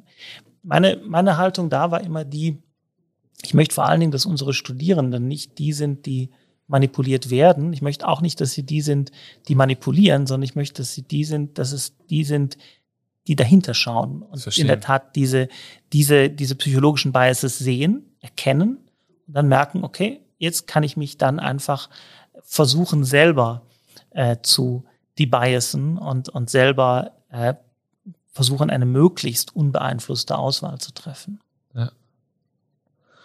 Richtig spannende Themen finde ich, ähm, weil ich immer so denke, so dieses Preisthema. Ne? Ich, also ich bin jemand, ich kann das überhaupt nicht mehr nach. Also ich bin eher jemand, der weggeht, wenn durchgestrichen ist und, und nimmt sich ein anderes Produkt. Ähm, ohne mir das genau anzuschauen, statt das zu nehmen, was eben angeschrieben ist als das billigere. Ähm, und ich habe es auch bei uns, wenn wir mal Preisthemen, finanzielle Themen besprechen, Angebote schreiben oder sowas für größere Themen. Ich schreibe eher die 100 Euro drauf als die 99 Euro, weil für mich ist das ganz klar, das ist für mich, also für mich selber wäre das egal. Also für mich, mich, ähm, mich erreicht man nicht, ob da jetzt eine 99 steht oder eine 100 und ich nehme dann eher das, wenn es eine 99 ist oder die 100, sage ich zumindest. Ob es tatsächlich so ist, weiß ich jetzt nicht, wie ich darüber nachdenke, aber würdest du sagen, das sind schon noch Themen, die uns beeinflussen im Kaufen oder im ja, ja. Also einfach allein deswegen, weil es teilweise nicht über das bewusste Verarbeiten der Information geht, sondern weil es tatsächlich Prozesse sind, die dann eben auch im, im, im ja, quasi unbewussten ablaufen. Also wenn man die, die Kollegen, die sich diese Prozesse anschauen, in, indem sie, indem sie ähm, ähm, MRI-Scans machen und dergleichen mehr, die sagen halt auch, da gibt es eben auch Aktivität in, in Gebieten, die jetzt nicht dafür stehen, dass hier eine, eine überlegte Entscheidung stattfindet, sondern eben auch ein Impulskauf zum Beispiel stattfindet. Okay. Ähm, also wir befassen uns relativ intensiv zum Beispiel damit, was dazu führen kann, dass man, dass man äh, eher zu äh, biologischen Produkten greift, dass man eher zu Produkten greift, die fair gehandelt sind und dergleichen mehr. Und da geht es letztendlich eben auch einfach um Lenkung. Ja. Und ähm, ich fühle mich da nie besonders gut da drin, wenn dann irgendwie dabei da rauskommt, dass bestimmte Instrumente besonders gut funktionieren, weil ich natürlich eigentlich schon die, die, die Idee hätte, dass Menschen zu diesen Produkten greifen, weil sie davon überzeugt sind, dass das besser ist. Ja. Und zwar für sie selbst, weil sie damit in der Tat was Gutes tun, weil sie damit zur, zur, zur, gegen den Klimawandel agieren, weil sie damit für fairen Handel agieren und dergleichen mehr. Kommen Unternehmen auch zu dir und äh, bitten um Rat oder Politik oder bist du auch beratend tätig in der Hinsicht? Unternehmen sind da, sind da relativ ähm, offen und relativ interessiert. Da gibt es natürlich jetzt an der, an der, an der Universität, insbesondere im, im Bereich von Marketing und strategischem Management und so, gibt es da äh, Kollegen, die in der Betriebswirtschaft deutlich aktiver sind und die da in der Tat sehr viel machen. Also wo es dann wirklich darum geht, ähm, sogenannte Choice Architecture zu betreiben, also wirklich sich zu überlegen, wie präsentiere ich die einzelnen Optionen derart, dass das passiert, was ich mir wünschen würde. Also wie gesagt, es kann in, bei einem Unternehmen eben wirklich einfach dann um die Maximierung des Profits gehen, aber es kann zum Beispiel auch, wenn man jetzt an den, an den äh, ökologischen Footprint von einem Unternehmen geht, auch darum gehen, dass man beispielsweise da den Konsumenten auch dazu anregt, äh, mehr Produkte zu erwerben, die einfach eine, eine, eine günstigere ökologische Eigenschaft haben. Und Unternehmen sind da, sind da relativ offen. Es ist auch mittlerweile so, dass so ähm, ähm, staatliche, staatsnahe, ähm, halb verstaatlichte Unternehmen wie beispielsweise auch die, die IVB und dergleichen in der Tat da mit uns auch in, in, in Kontakt stehen und sich entsprechende, ähm, also über entsprechende Techniken auch informieren lassen wesentlich zurückhaltender in diesen Dingen äh, ist, da, ist da die Politik. Es gibt seit, ja, glaube ich, zehn Jahren mittlerweile ein sogenanntes Nudging Unit bei ja, einem wechselnden Ministerium in, in, in Wien. Ich glaube, im Moment ist es am, am Wissenschaftsministerium. Oder auch zum Beispiel der, der jetzige Arbeitsminister Martin Kocher ist ein früherer Kollege, war hier an der Fakultät, war dann in, in München äh, Volkswirtschaftsprofessor und ähm, möchte natürlich genau seine ähm, äh, Erkenntnisse, seine, seine, seine teilweise eigenen Forschungsergebnisse oder seine Kenntnis der, der aktuellen Forschung auch einbringen. Aber da ist es schon, schon, schon wesentlich schwieriger, ähm, tatsächlich etwas umzusetzen. Mhm, auch deswegen, weil die Politik uns eigentlich weniger einbindet bei der Frage, wie man bestimmte Gesetzesvorhaben zum Beispiel umsetzt. Das befindet sich fast ausschließlich in Diskussionsprozessen von Rechtswissenschaftlern, sondern eigentlich eher dann fragt, wenn man, wenn sie eine bestimmte Meinung zur ökonomischen Notwendigkeit von bestimmten Maßnahmen haben. Also ähm, das, das, das aktuelle Beispiel ist da eben, dass man dann, als es zu relativ drastischen Maßnahmen im Rahmen von, von Lockdowns gerade am Anfang der Pandemie gekommen ist, dann also regelmäßig äh, uns sowohl von den Medien als auch von politischen Parteien befragt hat, ob nicht wir Wirtschaftsprofessoren mal ähm, eine Lanze brechen wollen für die Wirtschaft, indem wir sagen, so viele Lockdowns und so viele drastische Maßnahmen sollte es nicht geben. Und wir haben dann meistens geantwortet damit, na ja, äh, uns ist schon wichtiger, dass diese Pandemie nicht eskaliert und weniger wichtig, dass jetzt kurzfristig hier eine, eine gewisse Dämpfung in der, in der, in der Volkswirtschaft einsetzt. Ähm, daraufhin hat man uns dann nicht mehr weiter befragt.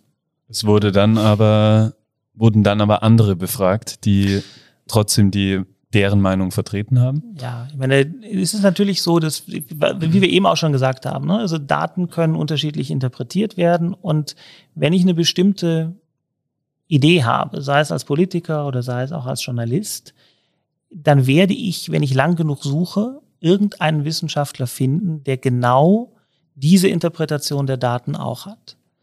Ähm, und zwar also gar nicht mal aus bösem Willen oder gar nicht mal, weil das notwendigerweise falsch ist, sondern weil wir alle mit einer bestimmten Brille auf, auf die Informationen schauen, die wir zur Verfügung haben. Und wenn ich lang genug schaue, werde ich eben auch jemanden finden, der eine ähnliche Brille anhat wie ich. Und äh, das ist letztlich das, was dann dazu führt, dass bestimmte Experten eben eine stärkere Medienpräsenz haben und andere eine, eine wesentlich weniger ausgeprägte Medienpräsenz.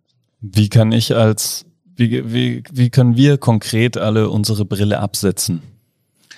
Ich glaube, das Wesentliche ist wirklich Perspektivwechsel. Ich muss mir immer überlegen, wenn ich jemandem gegenüber sitze, der mich von der Richtigkeit einer bestimmten Information überzeugen will, ähm, zunächst einmal, welche Interessen derjenige eigentlich hat. Das ist nie so, dass man gar keine Interessen hat. Ja, also wenn es eine ähm, wenn es ein, ein, ein, ein, Journalist ist, dann vertritt er meistens irgendein ein Medium, das auch meistens irgendeine eine Sichtweise hat, mal mehr, mal weniger.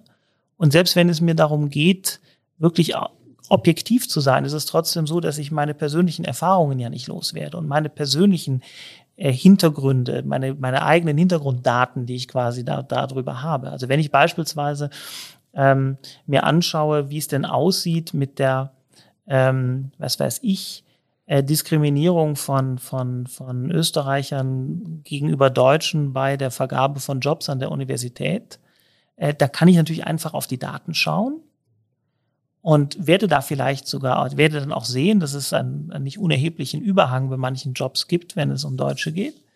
Und dann ist die Frage, was mache ich aus diesen Daten? Und was ich aus diesen Daten mache, hängt ab von, von, von dem Modell, was ich, was ich im Kopf habe. Und wenn ich da versuche weiterzukommen, muss ich wahrscheinlich immer wieder versuchen, mich von diesem einen Modell zu lösen und mir überlegen, welche, welche anderen äh, Erklärungen es geben kann. Ich kann, ich kann vielleicht ein, ein, ein kleines Beispiel machen. Also wenn, wenn ich einen, einen, Job an der, an der Uni vergebe, würde ich das normalerweise natürlich irgendwie auf der Grundlage vom Lebenslauf machen. Und jetzt nehmen wir mal an, auf so einem Lebenslauf steht die Nationalität nicht drauf und es steht auch nicht drauf, ob derjenige äh, Base 5 Mitglied ist. Das heißt, meine Entscheidung, wer den Job kriegt, kann überhaupt nicht davon abhängen. Jetzt ist es aber so möglicherweise, dass irgendwie, wenn ich mir einen, einen, einen österreichischen und einen deutschen Bewerber, österreichische und deutsche Bewerberin anschaue, die Wahrscheinlichkeit, dass, der, dass die deutsche Bewerberin in der Base 5 ist, vielleicht ein bisschen höher ist als bei der österreichischen Bewerberin. Ja, es kann einfach deswegen sein, weil die äh, Österreicherin bereits hier äh, ihren, ihren Sportverein hat, äh, möglicherweise etwas weniger äh, im Schnitt sportlich interessiert ist, you name it. Es gibt irgendwelche Gründe dafür geben, ja, oder äh, sind ja auch lauter Deutsche da in dem Verein und so. Jedenfalls kann es irgendwelche Gründe dafür geben, die aber natürlich mit dem Job an der Universität null zu tun haben. So. Das heißt, die Wahrscheinlichkeit, dass, dass die, die, die deutsche Kandidatin bei der Base 5 ist, ist höher als die Wahrscheinlichkeit, dass die österreichische Kandidatin in der Base 5 ist. Gleichzeitig ist es auch so, dass die Wahrscheinlichkeit, dass jemand, der den Job bekommt, in der BS5 ist, höher ist als jemand, der den Job nicht bekommt. Einfach deswegen, wenn man einen Job hat, hat man auch ein bisschen Kohle, kann man sich in so ein Training leisten. Wenn man den Job hat, ist man hier direkt am Campus, äh, ist in unmittelbarer Nähe zur BIS5. Was sehe ich jetzt in den Daten? In den Daten sehe ich, dass ähm, Base 5 Mitglieder mit einer höheren Wahrscheinlichkeit den Job bekommen als Leute, die nicht in der Base 5 sind. Ich weiß überhaupt nicht bei der Jobvergabe, dass das jemand ist, der in der Base 5 ist. Ich sehe es aber trotzdem in den Daten, dass die Wahrscheinlichkeit, dass jemand den Job hat und Base 5 Mitglied ist, höher ist als, als, als, als umgekehrt. Das heißt, ich habe jetzt hier Daten, die kann ich auf sehr unterschiedliche Arten und Weisen interpretieren. Ich kann sagen, ja, das ist einfach genauso wie es ist, nämlich ich habe meine Entscheidung für den Job getroffen, völlig in Unkenntnis darüber, ob jemand Base 5 Mitglied ist, ob jemand Deutscher oder Österreicher ist. Oder ich kann auch die Verschwörungstheorie spinnen, dass äh, die Jobs, die ich vergebe, maßgeblich davon beeinflusst werden, ob jemand in der Base ist oder nicht. Beides geben diese Daten her und ähm, beides sind mögliche Interpretationen.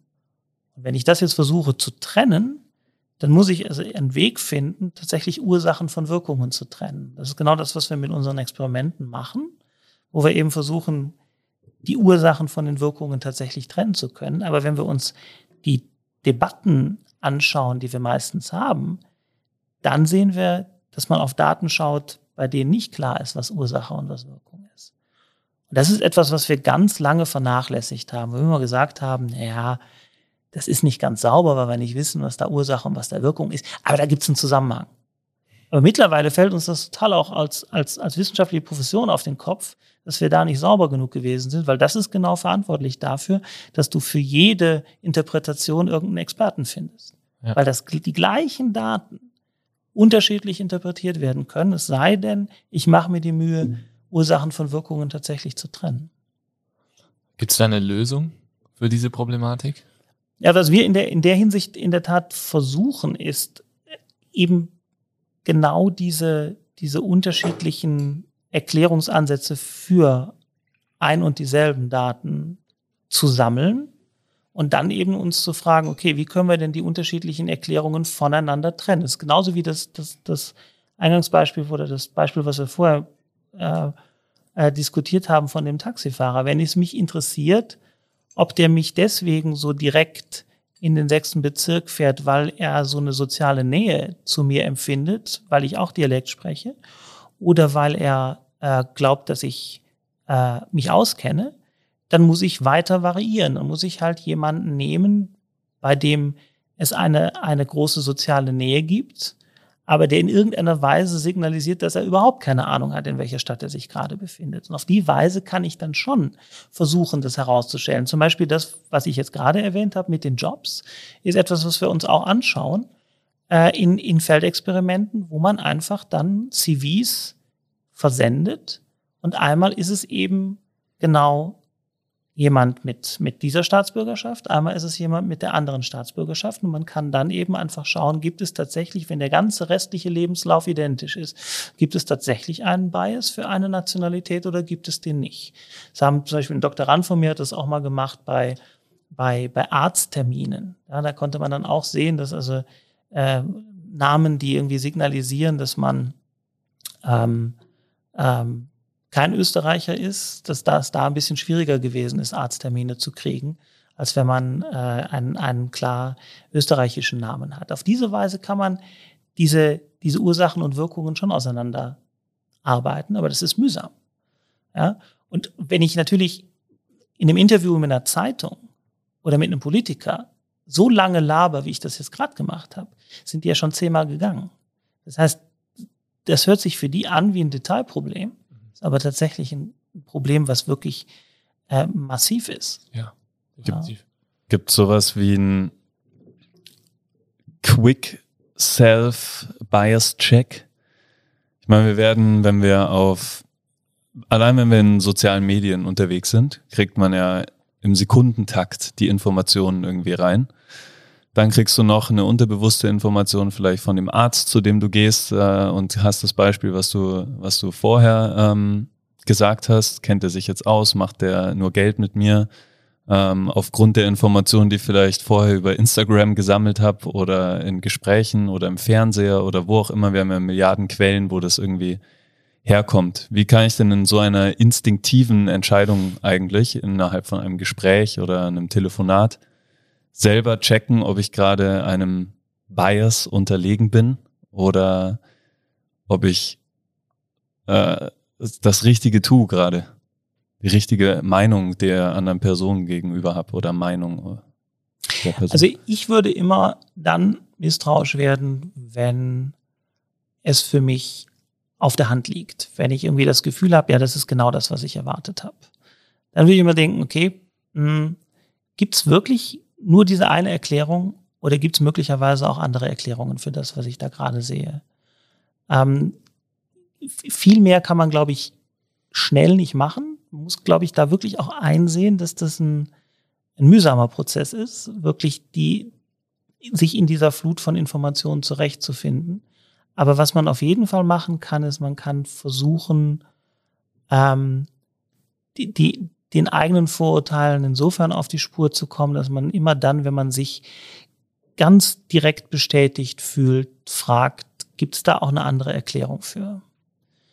Ähm, also diese, diese, diese Frage, gibt es da auch eine andere Erklärung für, halte ich für eine, für eine ganz wichtige Frage, nicht nur um aus den Informationen Sinn zu machen, sondern eben auch um um, um möglicherweise respektvoll umzugehen mit Menschen, die andere Ansichten haben. Also eigentlich Umkehrung der Dinge, nicht nachsuchen, stimmt das, was ich sage, sondern gibt es auch eine andere Erklärung für das, was ich erlebe. Mhm. Ganz genau. Cool.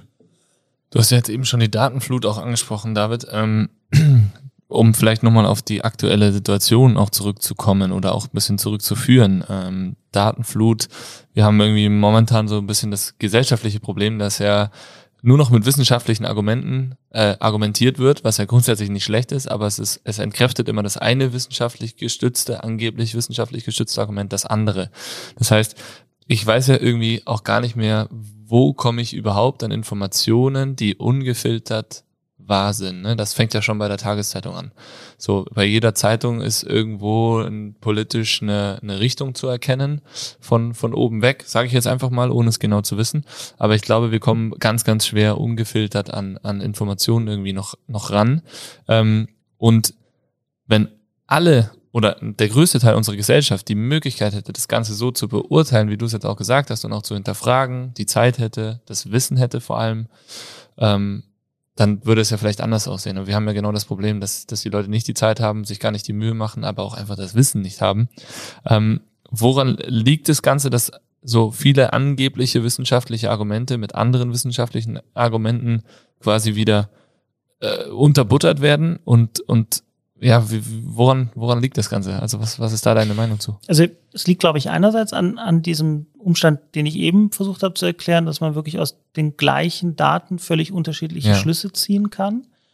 Ähm, es liegt dann auch daran, dass wir Wissenschaftler alle ein bisschen dazu neigen, den eigenen Resultaten zu große Bedeutung beizumessen. Also das sage ich jetzt nicht einfach nur so, sondern es ist so, dass, dass ein Mitarbeiter äh, von mir äh, an, an sehr großen internationalen Studien beteiligt ist, wo man sich damit beschäftigt, ob bestimmte Studien eigentlich reproduziert werden können.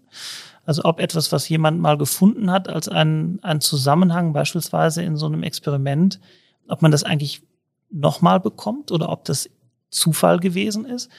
Und diese, diese, diese Art der Forschung äh, wird dann auch dazu verwendet, wo man dann beispielsweise ähm, sogenannte Vorhersagemärkte laufen lässt, indem man dann einfach fragt, wie wahrscheinlich glaubst du eigentlich ist es, dass dieses Experiment sich wiederholen lässt? Wie viel Vertrauen hast du tatsächlich in dieses Resultat?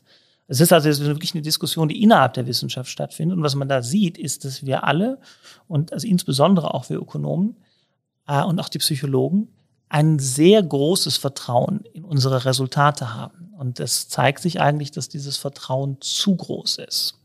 Das heißt, jede, jede Disziplin bringt einen gewissen Bias mit, einen Overconfidence Bias, dass man, dass man den eigenen Resultaten ein bisschen zu sehr vertraut. Ähm, das hat zum Beispiel den Grund, dass ähm, wenn ich ein Resultat zum, zu, einem, zu einer Fachzeitschrift schicke, wird es eher dann publiziert, wenn es irgendwie ähm, erstaunlich ist. Das heißt, ein unwahrscheinlicheres Resultat wird eigentlich eher veröffentlicht. Das heißt, viele weniger erstaunliche Resultate finde ich teilweise gar nicht in Literatur, weil sie gar nicht publiziert worden sind. Und diese, dieser Umstand führt eben dann dazu, dass ich in der, in der wissenschaftlichen Literatur schon ähm, ein, ein unbalanciertes Bild habe. Dann habe ich einen, einen, einen ein Overconfidence Bias der Gestalt, dass wir glauben, dass all das, was da in dieser Literatur drin steht, wahr ist. Und dann gehe ich mit diesem Bias raus in die Gesellschaft und, und versuche da an, an Diskursen teilzunehmen. Und dann führt es halt sehr schnell dazu, dass unterschiedliche Disziplinen, unterschiedliche Denkschulen aus den gleichen Daten unterschiedliche Schlüsse ziehen. Und also das ist, glaube ich, das, was diese, diese, äh, diese Situation im Moment äh, herbeigeführt hat. Und ähm, ich glaube, wir haben ja, oder wir müssen als, als Wissenschaftler wirklich lernen, damit umzugehen. Und die, die Pandemie hat das jetzt uns, glaube ich, wirklich als sehr klare Hausaufgabe formuliert, dass wir äh, mit dem, was wir produzieren, kritischer umgehen müssen, um dann tatsächlich auch ein, ein für den, für die, ähm, für die Menschen außerhalb der Wissenschaft nachvollziehbareres Bild abzugeben. Womit sich jeder schon abfinden muss, ist, dass Wissenschaftler unterschiedliche Ansichten sein können, weil sie in der Tat aus dem gleichen Daten unterschiedliche Schlüsse ziehen können. Aber worin wir besser werden müssen, ist, dass wir das offenlegen. Dass wir im Gespräch bleiben über die unterschiedlichen Modelle, die wir im Kopf haben. Ja. Und was du im, im Vorgespräch gesagt hast, das fand ich dazu sehr passend, ähm, seinen eigenen Blickwinkel nicht zu ernst zu nehmen.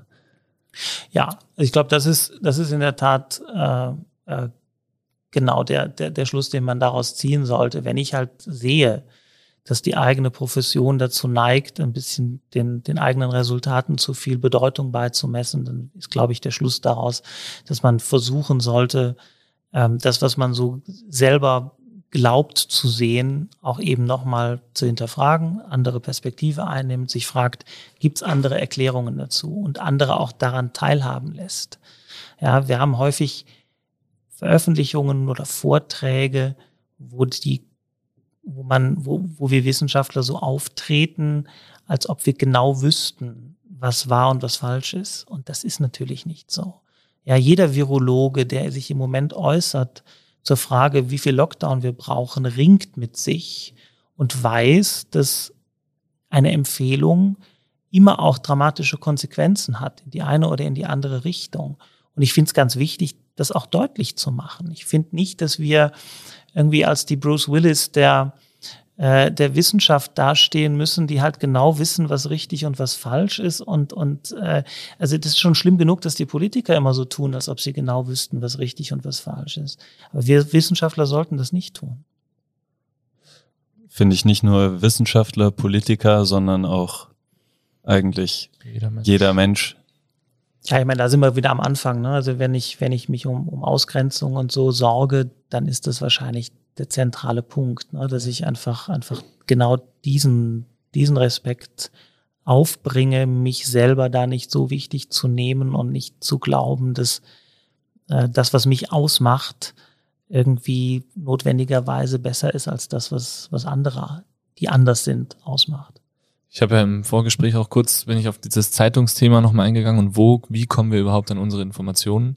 Und dann stellt sich ja, mir stellt sich immer wieder die Frage, wo sollte ich mir oder wo sollten wir vielleicht auch irgendwie unseren Kindern, was sollten wir unseren Kindern, Schülern, Studenten mit auf den Weg geben, wie sie an ungefilterte Informationen rankommen, um die sich selber, um die selber für sich bewerten zu können. Ich glaube, dass diese Möglichkeit gibt's wahrscheinlich nicht und kann wahrscheinlich auch niemals irgendwo geschaffen werden. Ähm, das heißt eigentlich, das, was wir beibringen müssen, ist eben dieses kritische Hinterfragen. Ja, und ich glaube, wir, wir Wissenschaftler sind schon gefordert, da auch vielleicht mehr zur Verfügung zu stellen. Also im, mit genau diesen äh, kritischen Anmerkungen, die wir eben gemacht haben, dann trotzdem einfach mit unseren Resultaten auch in die Öffentlichkeit gehen, sie zugänglich machen. Ja, also ich meine, wir sitzen heute zusammen und, und machen diesen Podcast und das ist, glaube ich, ein, ein, ein, ein extrem gutes Format, um auch solche ähm, Inhalte besser zu kommunizieren, auch ungefilterter zu kommunizieren, ohne äh, quasi die Möglichkeit weiterer ideologischer ähm, Verformungen zu haben. Ich meine, wenn ich selber rede, ist es schon, ist es schon subjektiv. Aber mhm. wenn ich mit einem äh, äh, Journalisten rede, der das Ganze in einem bestimmten Medium äh, publizieren will, kommt da sicherlich äh, eine Komponente hinzu. Ja. Die muss gar nicht stark sein, aber sie ist zumindest, sie ist zumindest auch da. Häufig ist das Problem, das zentrale Problem in diesen Diskussionen immer, dass es wahnsinnig einfach sein muss. Ja. Ich höre dann immer, ähm, das können wir unseren Lesern nicht erklären. Sage, ja, dann lassen Sie uns überlegen, wie wir es Ihnen erklären können. Ja. Ich kann es aber nicht weglassen. Ich kann ja. nicht einfach sagen, jetzt tun wir so, als ob es diese Probleme nicht gäbe. Da muss ich sagen, bin ich extrem empfänglich. Also wenn äh, die Uni Innsbruck äh, einen Podcast macht in die Richtung, ich glaube, ich werde auf jeden Fall hören, weil ich finde es mega spannend. Also da vielleicht äh, Steingarts Morning Briefing zum Beispiel, ist ein Podcast, den ich mir super gerne anhöre. anhöre. Ähm, neutraler äh, Journalismus, nicht unterstützt, zumindest angeblich. Ich kann es ja beurteilen, kann ich es am Ende auch nicht. Aber ähm, da wird schon, da werden schon Politiker interviewt und es sind schon sehr, sehr spannende Themen, sehr, sehr spannende Fragen, die auch selber sehr krass zum Nachdenken anregen. Also da vielleicht ein kleiner äh, Push auch für dich, wenn dir das taugt. Also ich äh, werde auf jeden Fall ein motivierter Hörer. Ich würde auch Host werden. das ist nämlich auch ein wichtiger Punkt in dem Zusammenhang. Das ist nämlich dann auch die Frage, wie hängt man sowas eigentlich auf? Ne? Also ja. und und ähm, also da in der Tat eine, eine, eine Diskussion zu haben, äh, so wie wir sie heute haben, ist, glaube ich, hilfreicher, wie wenn ein Wissenschaftler den anderen äh, befragt. Ne? Glaube ich also, auch. Aber da könnte ja das Thema Studentenaustausch mit Lehrbeauftragten spannend werden. Also vielleicht äh, ein Podcast, den eine Studentengruppe versucht umzusetzen. Immer in Kombination. Aber ja, schwierig, auch, auch schwierig umzusetzen wahrscheinlich. Markus, du hast vorher die Verschwörungstheorie aufgestellt, dass äh, alle Base 5 Mitglieder ähm, Finde ich aber eine gute Theorie. Universitätsangestellte sind oder dass die leichter den Zugang äh, zu diesem Job bekommen.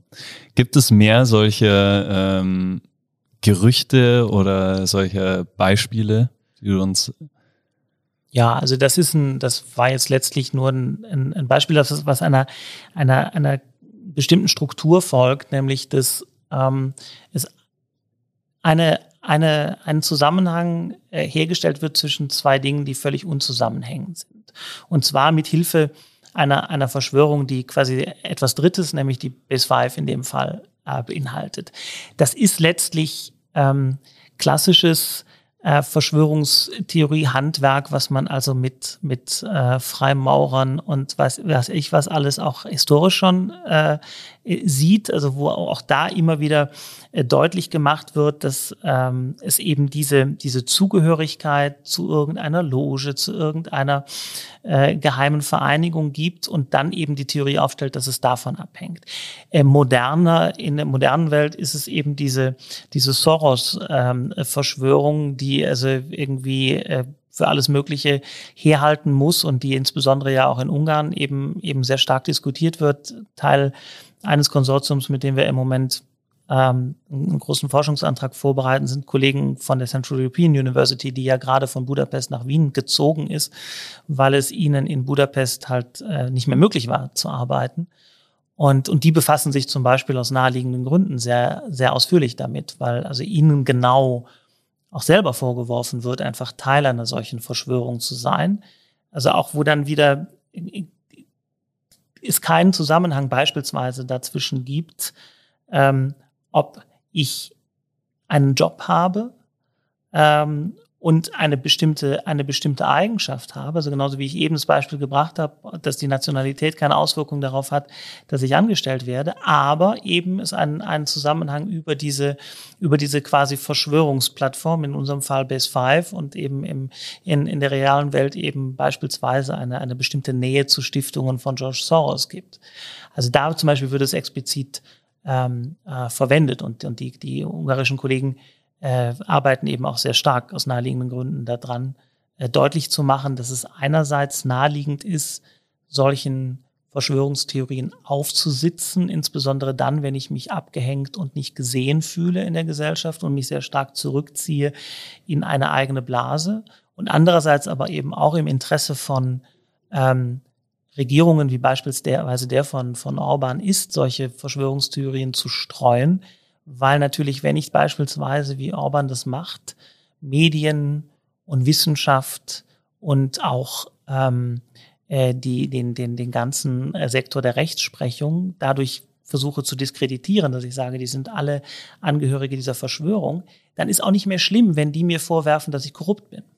Dann ist auch nicht mehr schlimm, wenn die mir vorwerfen, dass ich, äh, dass ich bestimmte rechtsstaatliche Prinzipien nicht mehr einhalte. Weil in dem gleichen Maße, in dem sie halt äh, Teil einer Verschwörung sind, muss ich meinen Anhängern nicht mehr erklären, warum die jetzt mich mit Dreck bewerfen. Ja?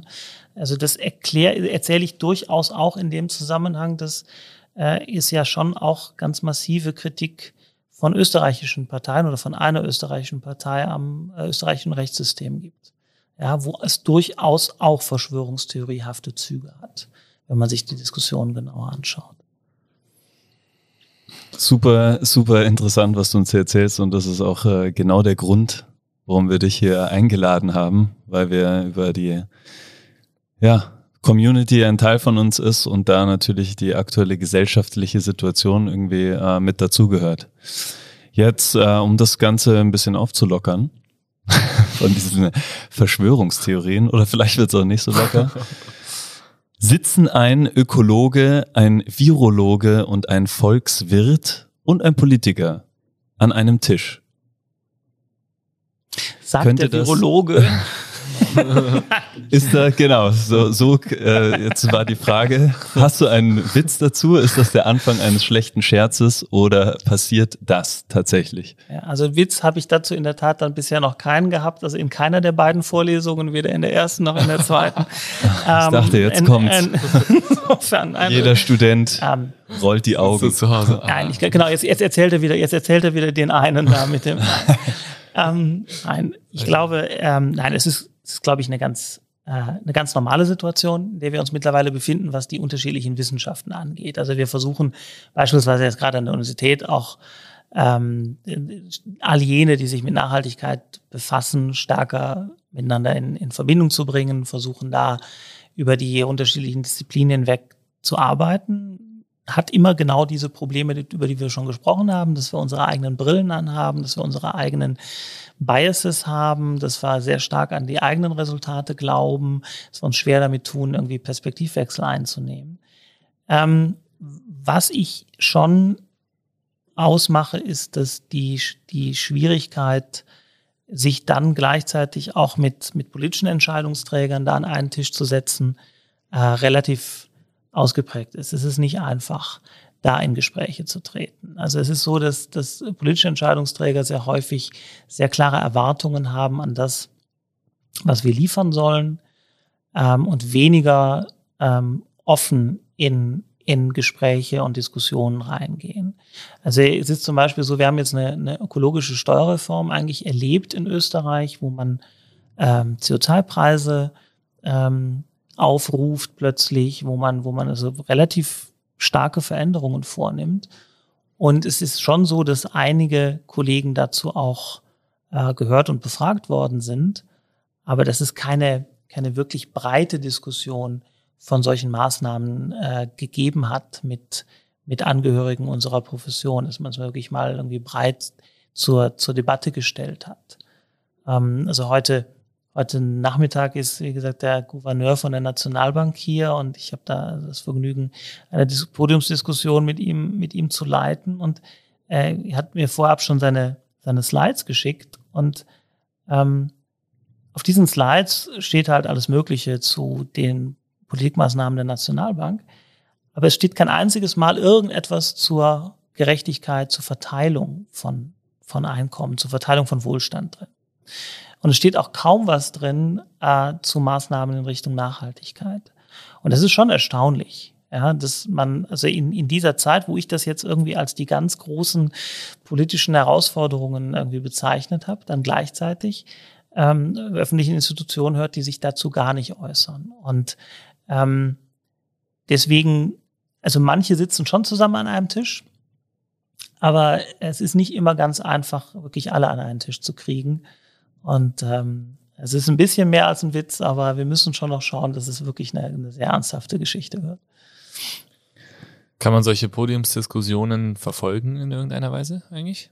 Ja, heute 17 Uhr auf der Homepage des, äh, des MCI. Ich glaube, der Podcast wird wahrscheinlich später ausgestrahlt. Insofern ja, war das eben war das, ja. am letzten Dienstag äh, oder letzten Mittwoch um 17 Uhr. Die, grundsätzlich sind diese, sind diese ähm, Diskussionen entweder öffentlich auf dem Campus oder eben mittlerweile werden sie typischerweise auch dann online übertragen. Also die, die einzelnen Hochschulen haben da schon so ihre, ihre Kanäle, aber ähm, Jetzt, wo du sagst, ist es auch sicherlich etwas, was jenseits der, des Biotops Hochschule gar nicht viel ähm, in Erscheinung tritt und gar nicht so sehr ähm, auch beworben wird. Und, ja. und, und wahrscheinlich da auch, also zum Beispiel, ich habe jetzt viel gesprochen über den Diskurs zwischen Wissenschaft und Politik und Wissenschaft und Studierenden oder Studierenden als Teil der Wissenschaft.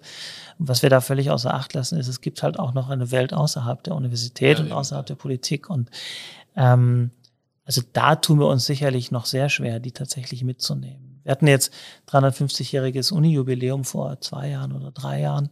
Und da war es mal so ein bisschen so, dass die ganze Universitätsstraße gesperrt war und es überall Container gab mit Forschung von der Uni Innsbruck.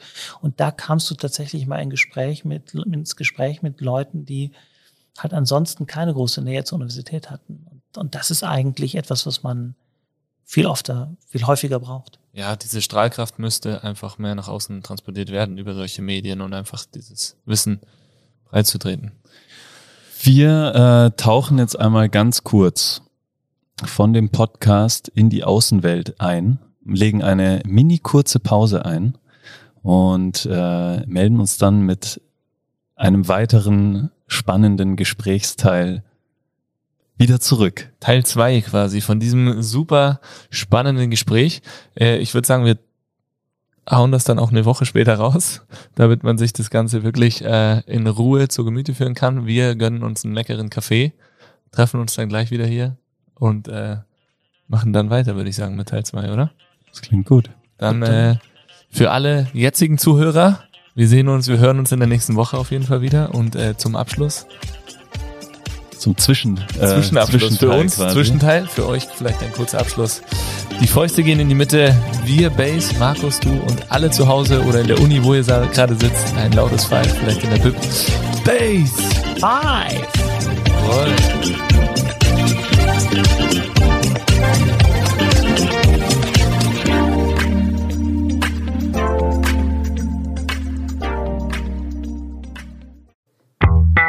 Dieser Podcast wird produziert von Stokesix.com.